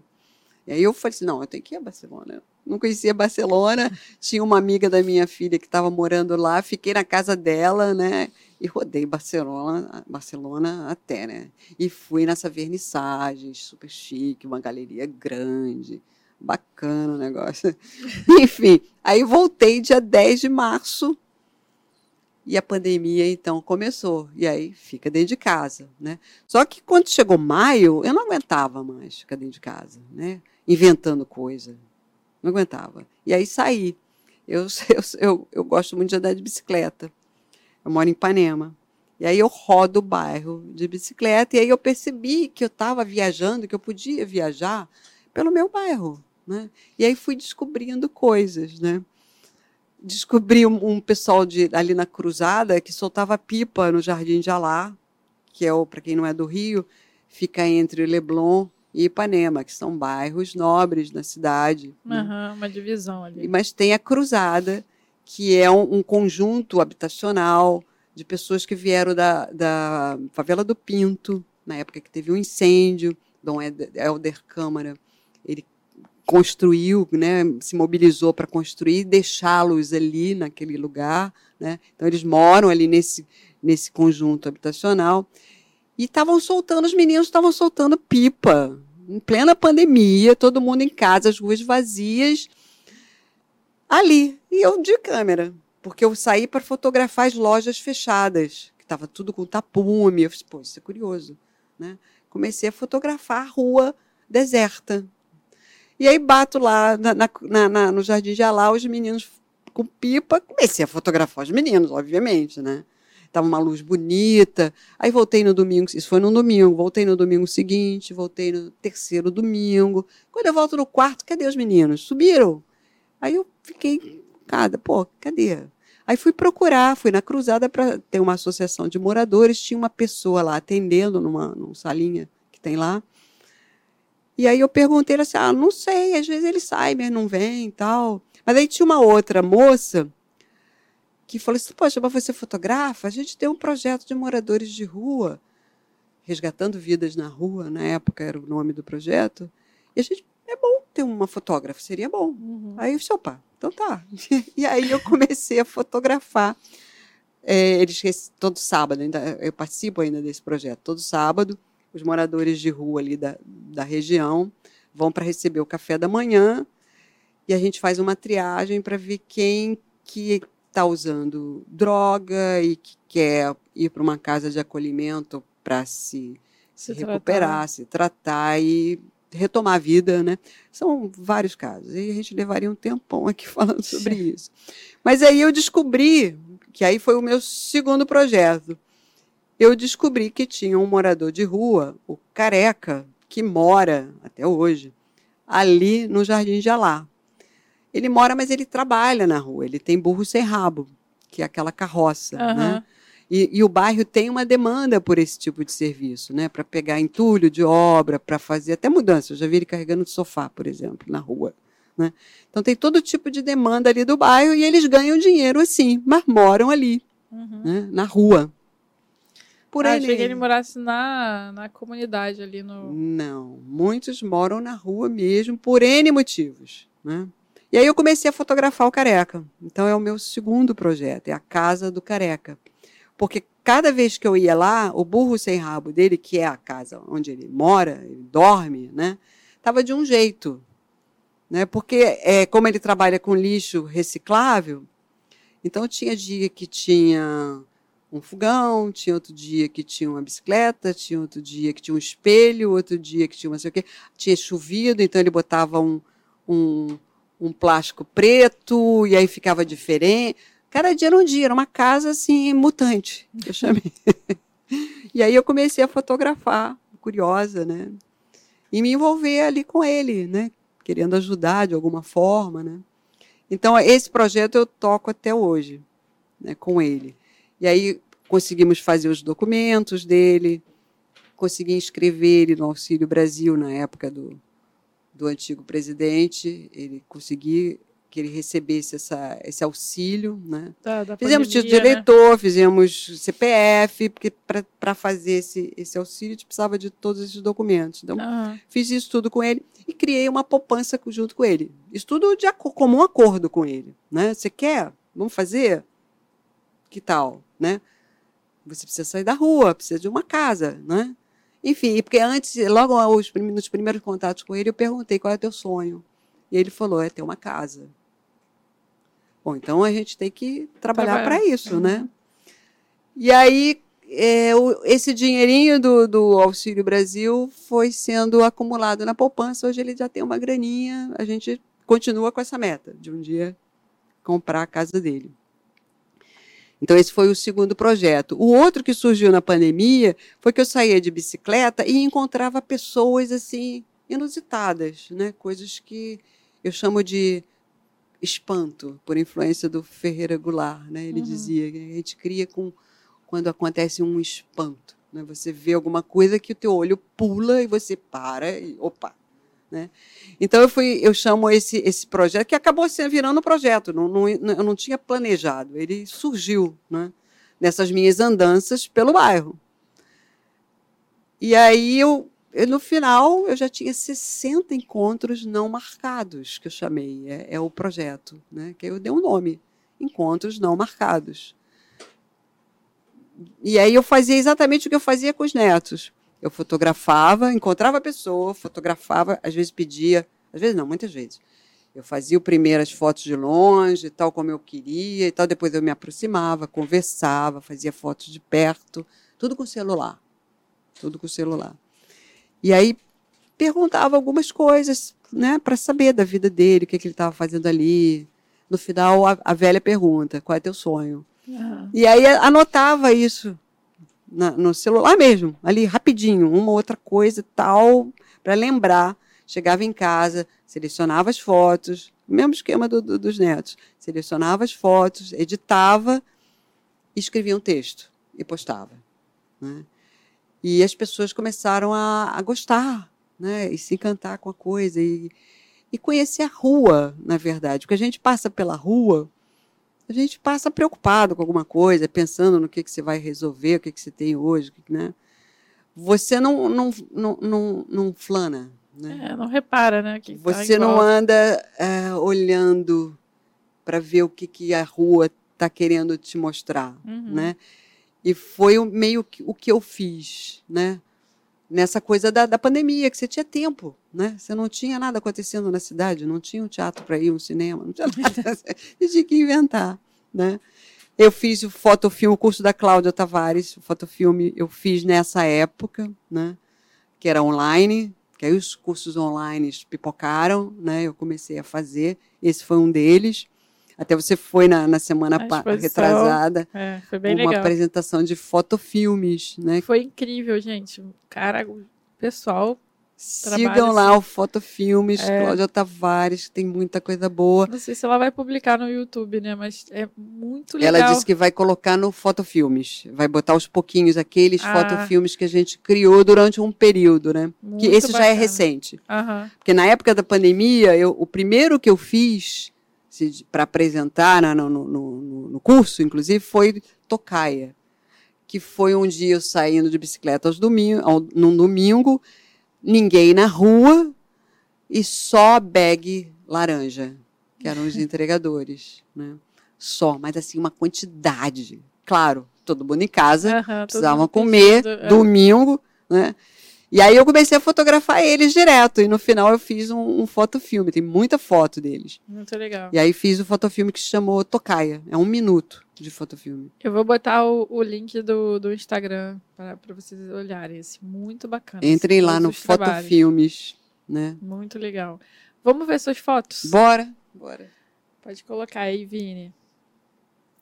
Que a gente já falou tanto do trabalho da Cláudia. Ah, Bom, essa, essa foi uma das fotos feitas na, na, na pandemia. Eu estava de bicicleta, passei e eu vejo esse astronauta sendo entrevistado por uma equipe de TV. Eu disse, Como você não para, gente? Essa foto é sensacional. Aí eu, de celular, essa que foi para a Fotô. Aham, que tá, que tá na aqui revista. É. Muito legal.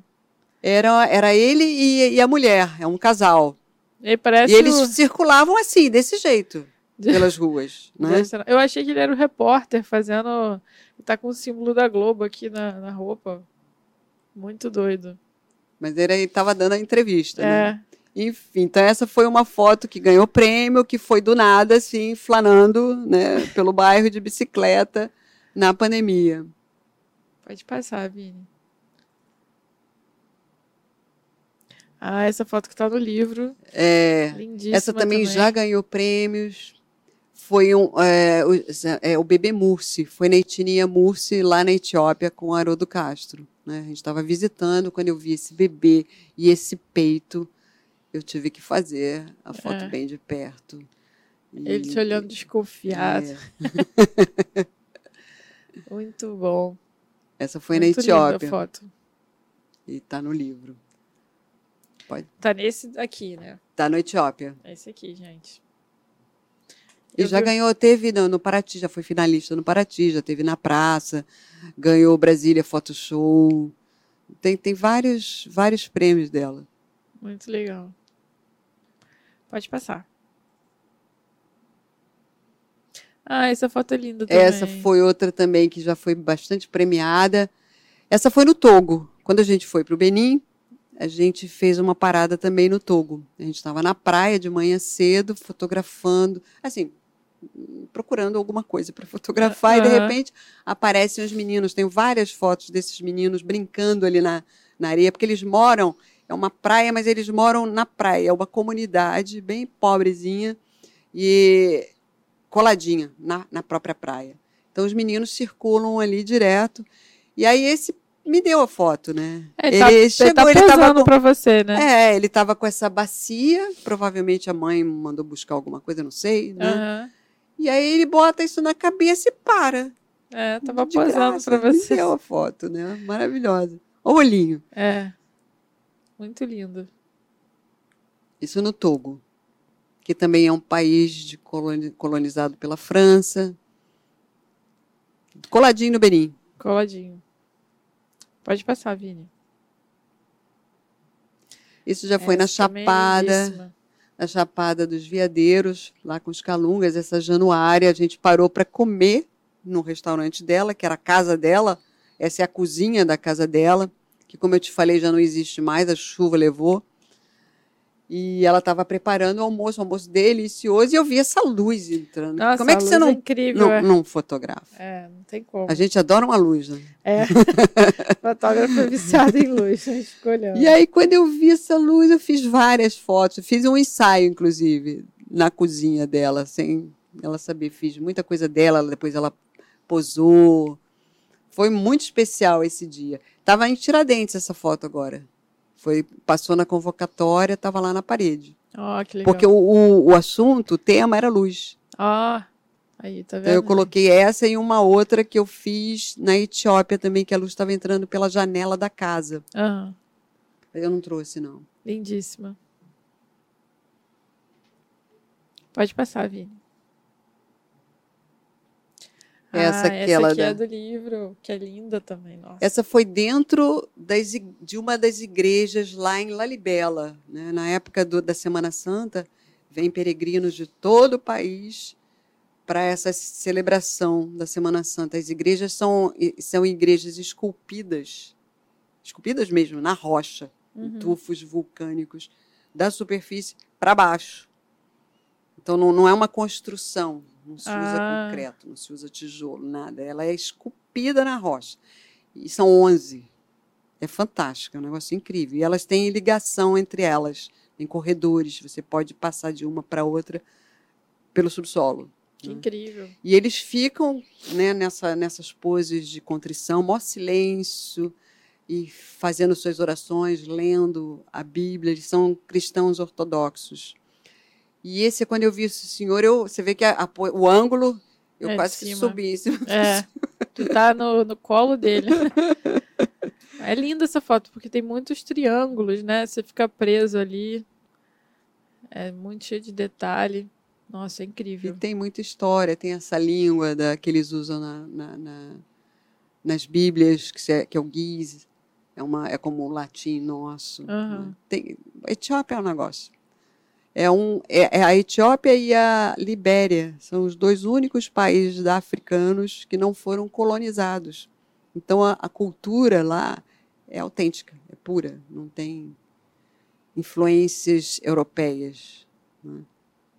É, por isso que, que deve chamar muito a nossa atenção, né? Porque é, é muito lindo. Então essa foi finalista também na, no Paraty, foi agora, em 2022.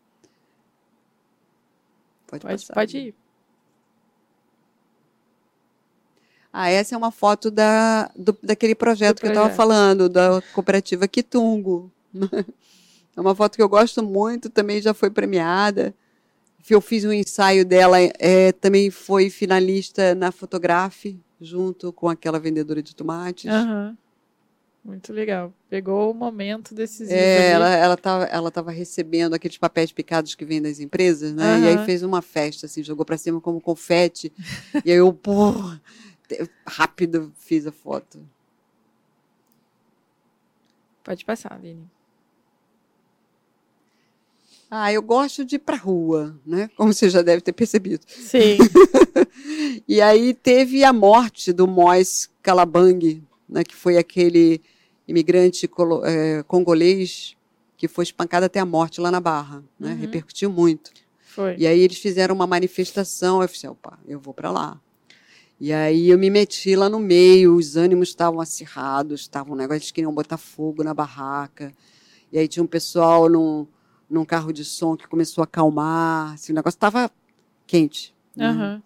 Eu achei que fosse fora, porque o cartaz não tá em português. É, Só tá o Tá Justiça. É... é. E aí é, essa foto também foi pro, foi finalista na, na Fotô, foi para Fotô. Eles escolheram. É a mais nova, a Aham. nova Fotô.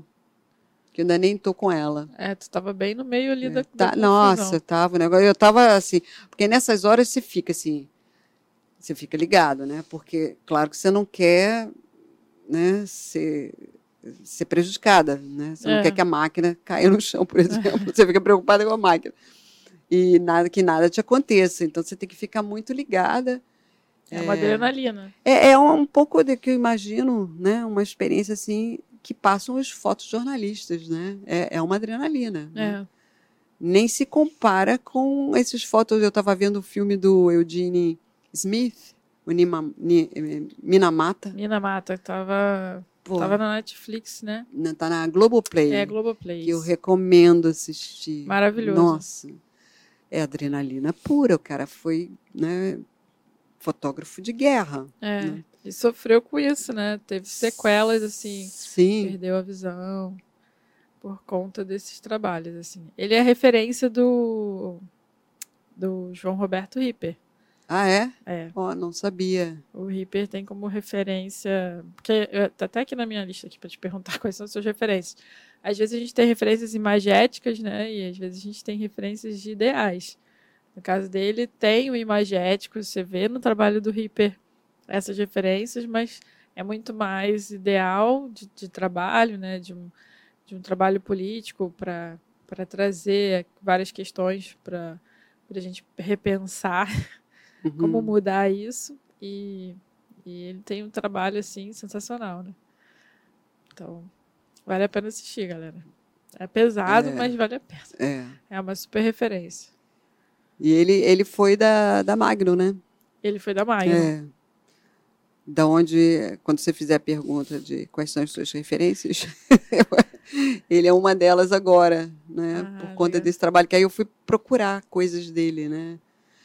Que assim, não são referências para fotografia, para o que eu faço, mas é para te fazer pensar, né? O mundo, fazer pensar que tipo de fotografia você quer fazer, o que, que você quer mostrar, qual é o teu propósito, né? Por que, que você fotografa? Por que, que você fotografa? Né? Te faz pensar. Não é, não é dizer que aquela é uma referência para você fazer semelhante. Né? Não é isso. Não tem nada a ver. Né? São coisas que vão somando essa tua bagagem né? e só acrescentando. E, e que vão refletir fatalmente ao longo do tempo na tua fotografia, se você persistir, né? se você continuar com Maravilhoso. essa. É isso. É isso. Pode passar, Vini. Ah, essa foi feita no Benin, a gente estava na estrada, e aí eu estava com Fabi Elias no carro e tal. Como que você não para com essas mulheres passando na estrada? É, é isso, é isso que acontece às vezes nas expedições fotográficas. Algo que não está no script. Que é muito legal. Que é muito legal. Na Índia, por exemplo, tinha um velório. Umas mulheres, a gente estava passando na estrada, um velório num caminhão, elas todas de, de véu amarelo. A gente não sabia o que, que era, depois que ficamos sabendo, né? Aí elas param, a gente para atrás e começamos a fotografar do, do ônibus, a gente estava num micro-ônibus, do ônibus mesmo, da janela, para não perder nada. Depois a gente desce, começa a pegar todo tipo de ângulo. Eu fiz um, um ensaio desse, inclusive. É assim, não, isso acontece também nas expedições fotográficas. E é, é, muito legal. Muito legal. O que, que é isso que elas estão é carregando? É sorgo. Sorgo. Elas comem sorgo. Então, elas é, é, plantam, colhem, levam para as suas comunidades, que são umas casinhas integradas assim, comunitárias, mora todo mundo ali. No teto, é curioso, no teto elas botam para secar os cereais, porque o sorgo é um cereal. Bonito, né? Ter uma cor bonita. Nossa. E aí uma das fotos também, que não está aqui, foi para o Paraty como finalista. Que aí a gente parou, você faz um monte de coisa, né? Você uhum. faz tudo que pode. Eu gosto muito dessa. Muito legal. Pode passar, Vini. Aí, aí, aquele projeto de encontros não marcados, eu encontro com o senhor Otávio com essa, a pior pipoca do mundo. Como é que você não para, gente? Bem marqueteiro, né? Pipoca. É, pipoca. 51 anos de, de pipoca, de pipoqueiro. Ele disse se nascer 10 vezes, ele 10 vezes ele vai ser pipoqueiro. E tem um, um, orgulho de estar numa, de frente para uma escola e ajudando a formar engenheiros, professores, médicos. Ele, ele cita isso no textinho que eu faço. Uhum. Eu coloco isso porque ele, ele deixa bem claro, ele tem maior orgulho da profissão dele e desse propósito. Ele tem um propósito. Né? Muito legal. Ajudar a, a, a formar é, pessoas, né? profissões. Muito lindo. Pode passar, Vini. Ah, essa foi em Paris. A gente estava com o Reinaldo Riegel, fizemos um workshop lá, vamos para lá fazer street. E aí estamos de bobeira. Bobeira não, né? Que você não fica de bobeira. Você está com a máquina, mas você está ligada, né? Você está uhum. antenada ali. E aí estamos lá no trocadeiro, procurando alguma coisa para fotografar, cheio de gente. E aí começam a aparecer essas mulheres tirando os kimonos, as roupas, né? E ficando de calcinha e sutiã. E desfilando. De lingerie é, Você fica louca, você vê que eu tô no chão nessa foto. É, tá bem de baixo. E você vai para lá, vai para cá, e pega tudo que é ângulo e tal, e faz a foto. Depois você vai descobrir o que, que é. É um movimento. É, chama é, Body Positive Catwalk, criado por uma, uma italiana, Laura Brioche.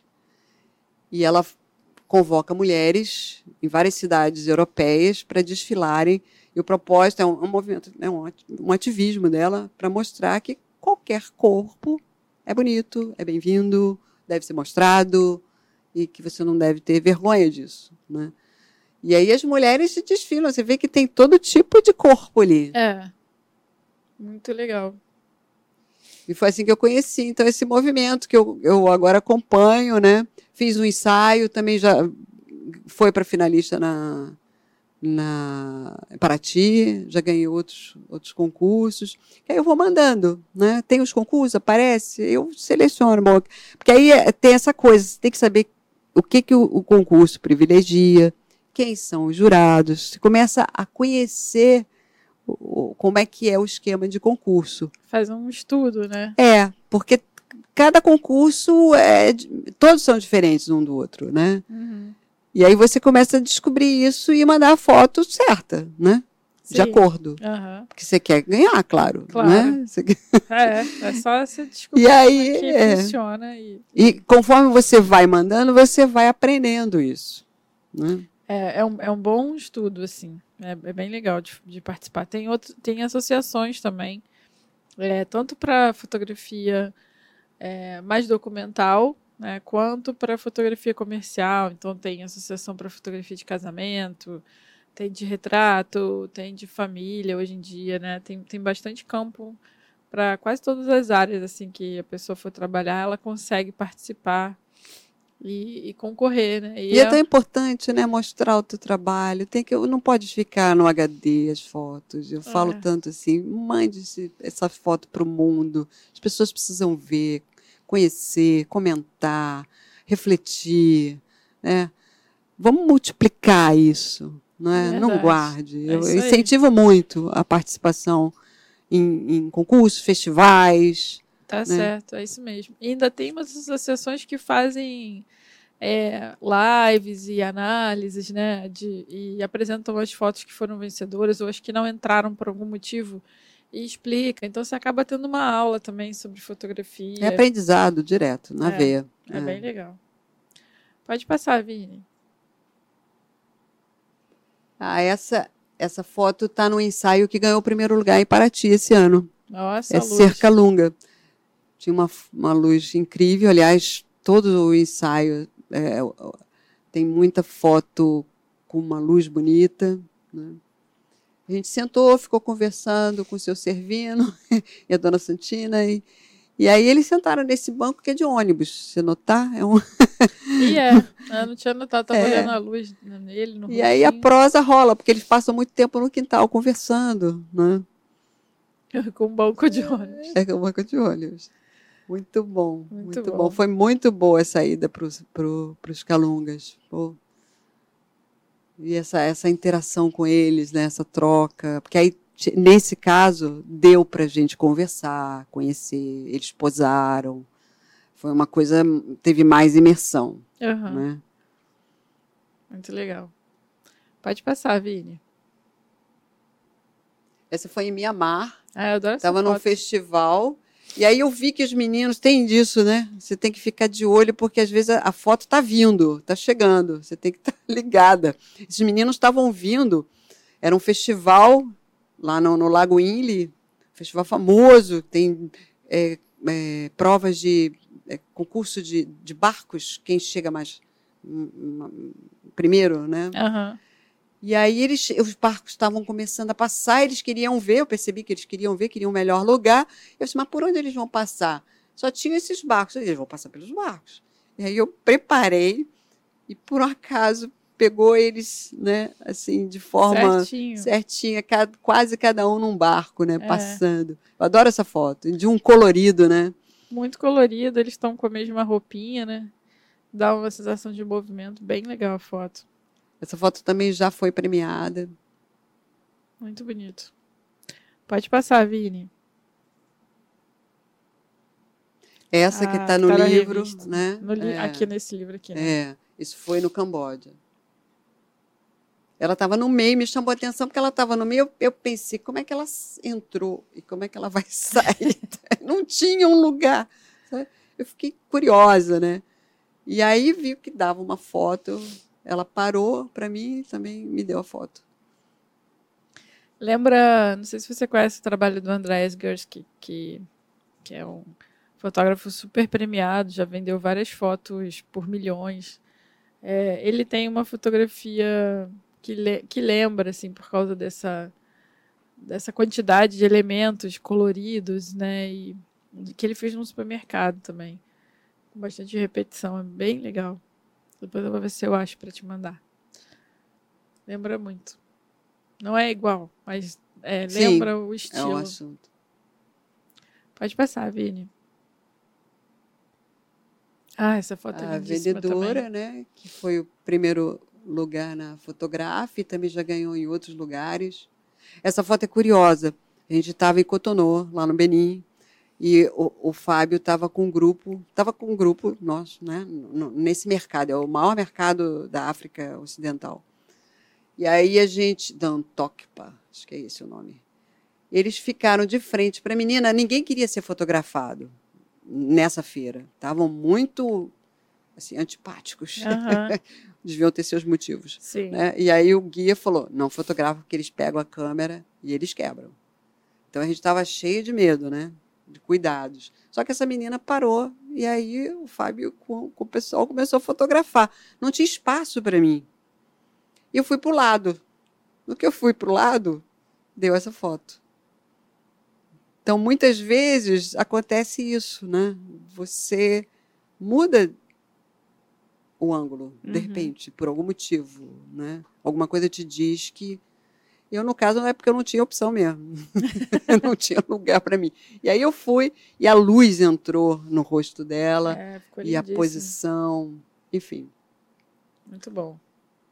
Pode passar, Vini. Ah, que linda. Essa, essa, também foi no Benin. Também acabou de ganhar a medalha de prata no, no Trevo. Parece Brasil, né?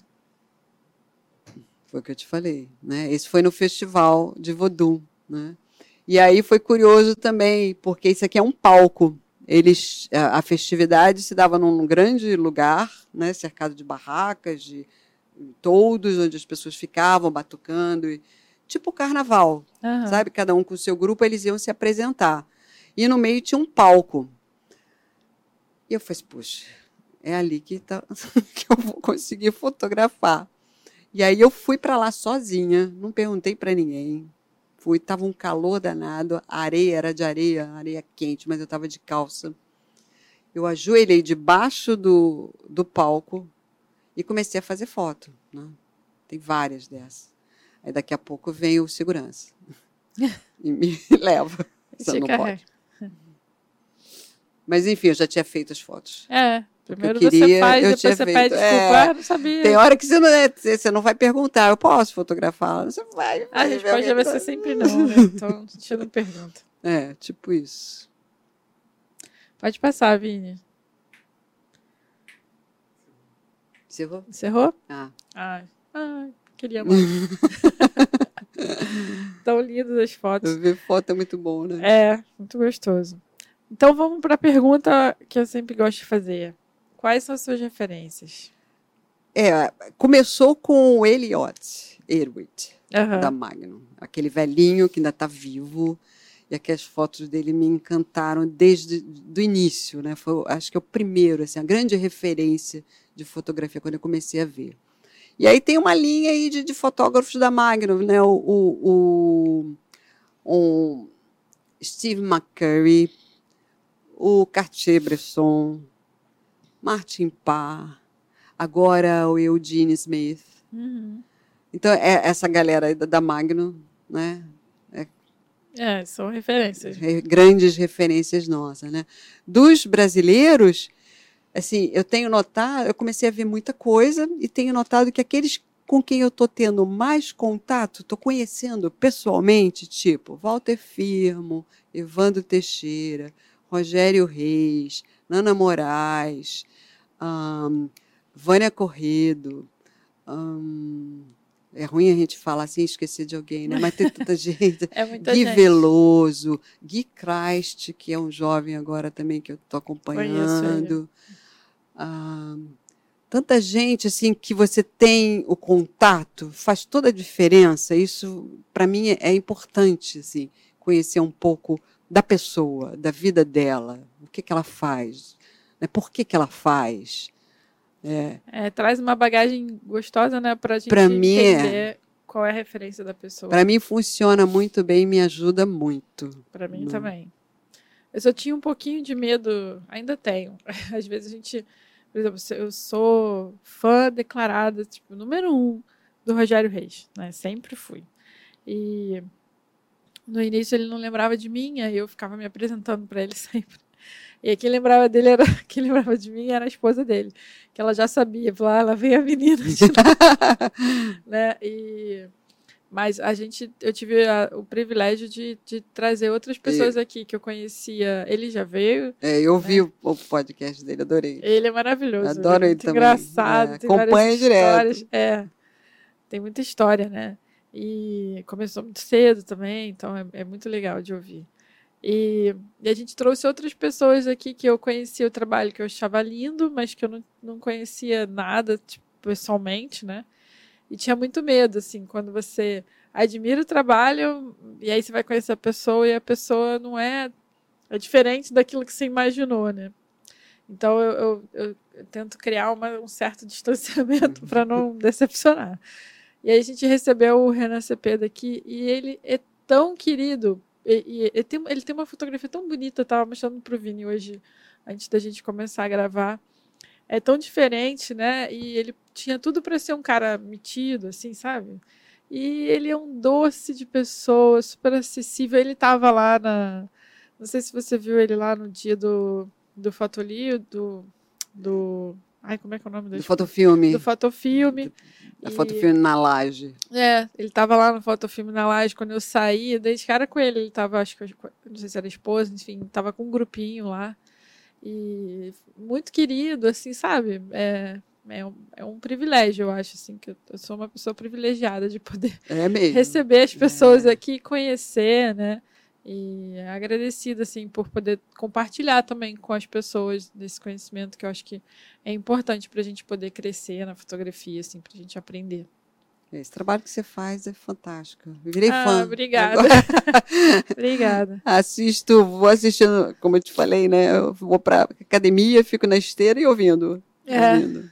Não, às vezes eu vou na, ontem eu fui na, na, na, livraria e aí tava olhando os livros lá do Walter Firmo, do Evandro, e aí tava sonhando, falei, ah, quando que eles vêm aqui?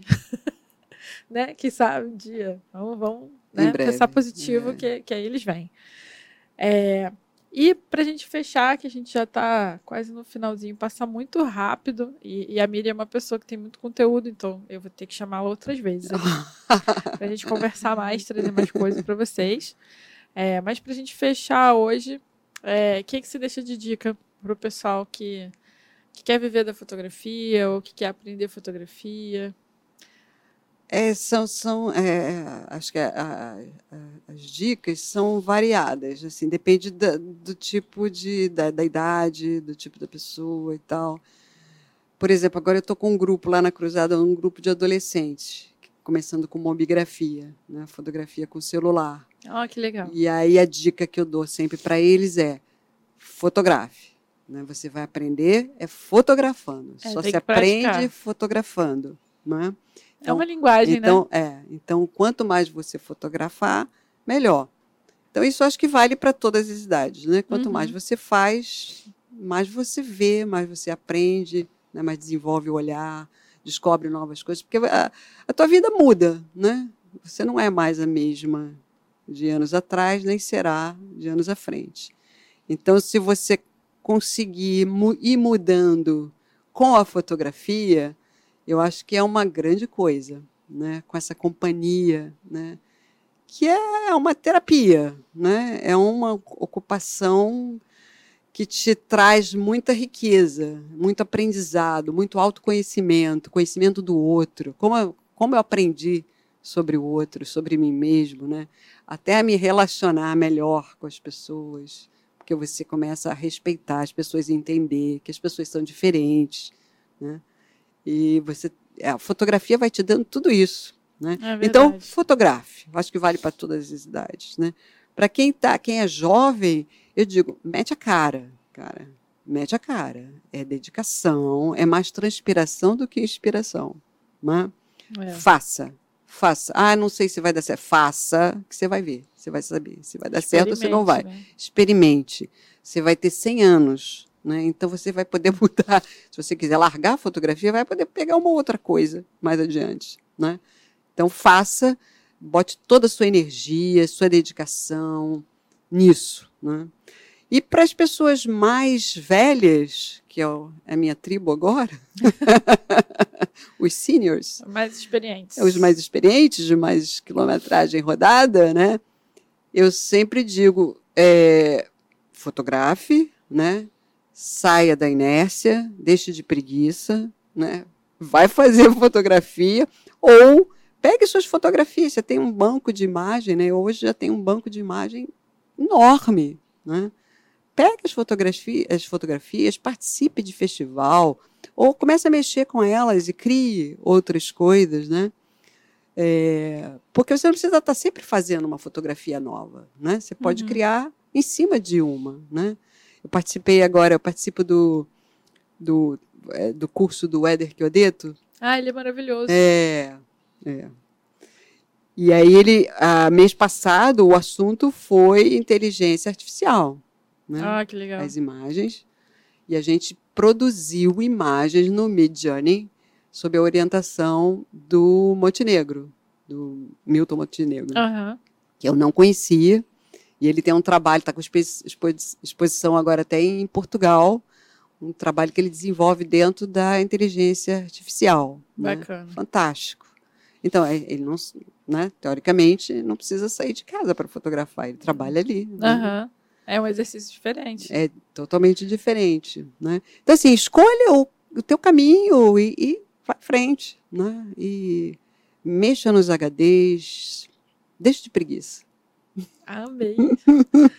é isso, galera. Se não fotografar, não tem como melhorar. Você pode estudar todas as técnicas, né? Mas sem praticar, não, não vai evoluir.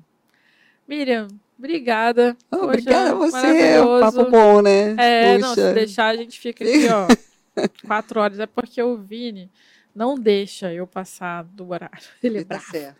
Brincadeira, tá né? Não. é que a gente tem outros podcasts, outros canais aqui. E aí a gente tem que respeitar o horário, né? Mas a Miriam vai voltar, gente. Fiquem tranquilos que ela vai voltar em, em outras oportunidades aqui.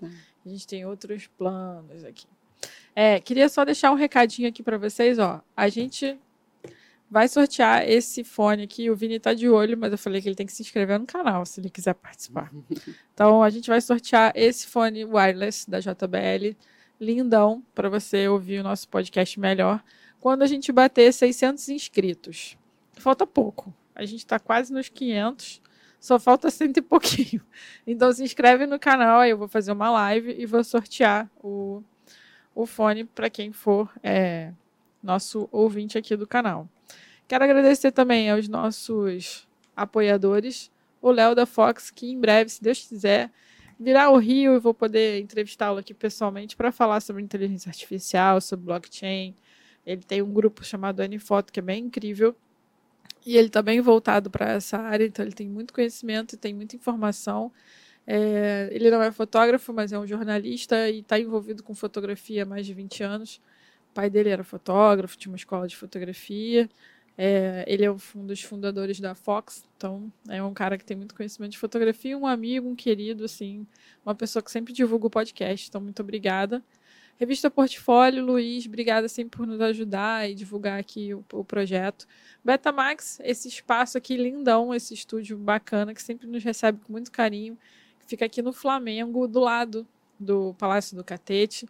Então, se você tem curiosidade de conhecer um podcast, ver como é que funciona, ver o estúdio, como é que tudo roda aqui, é só entrar em contato com eles, marcar uma visita, de repente criar um podcast. Eu já tenho duas amigas que vieram aqui me visitar e criaram o seu podcast, né, por influência aqui do espaço, que é muito bacana. E agradecer ao nosso patrocinador, a Baulec, do Jonatas, que, se Deus quiser, deve voltar aqui ao Rio e provavelmente a gente deve ter um bate-papo com ele. Uma plataforma onde te ajuda a vender fotos, uma plataforma que acredita na fotografia, não é à toa que eles investem aqui no canal. Está é, tá sempre ajudando o fotógrafo, tem muito conteúdo na plataforma. É, é uma, uma forma de você vender suas fotos com a ajuda de uma plataforma, de um site, com uma taxa super acessível. Se vocês forem olhar no mercado, tem muitos outros lugares que vendem fotos, mas com taxas bem é, abusivas, então 9% é super acessível e você só paga se você vender, né? Então vale a pena você ter um espaço para colocar o seu portfólio. Você pode ter de tudo lá. Você pode ter um, um álbum público com vendas de fotos é, de esporte, você pode ter um álbum privado para vender fotos de pé, por exemplo. Tem vários nichos e, e é aberto para todos os públicos. Então, acessa o QR Code, faz seu cadastro e já começa a ganhar dinheiro.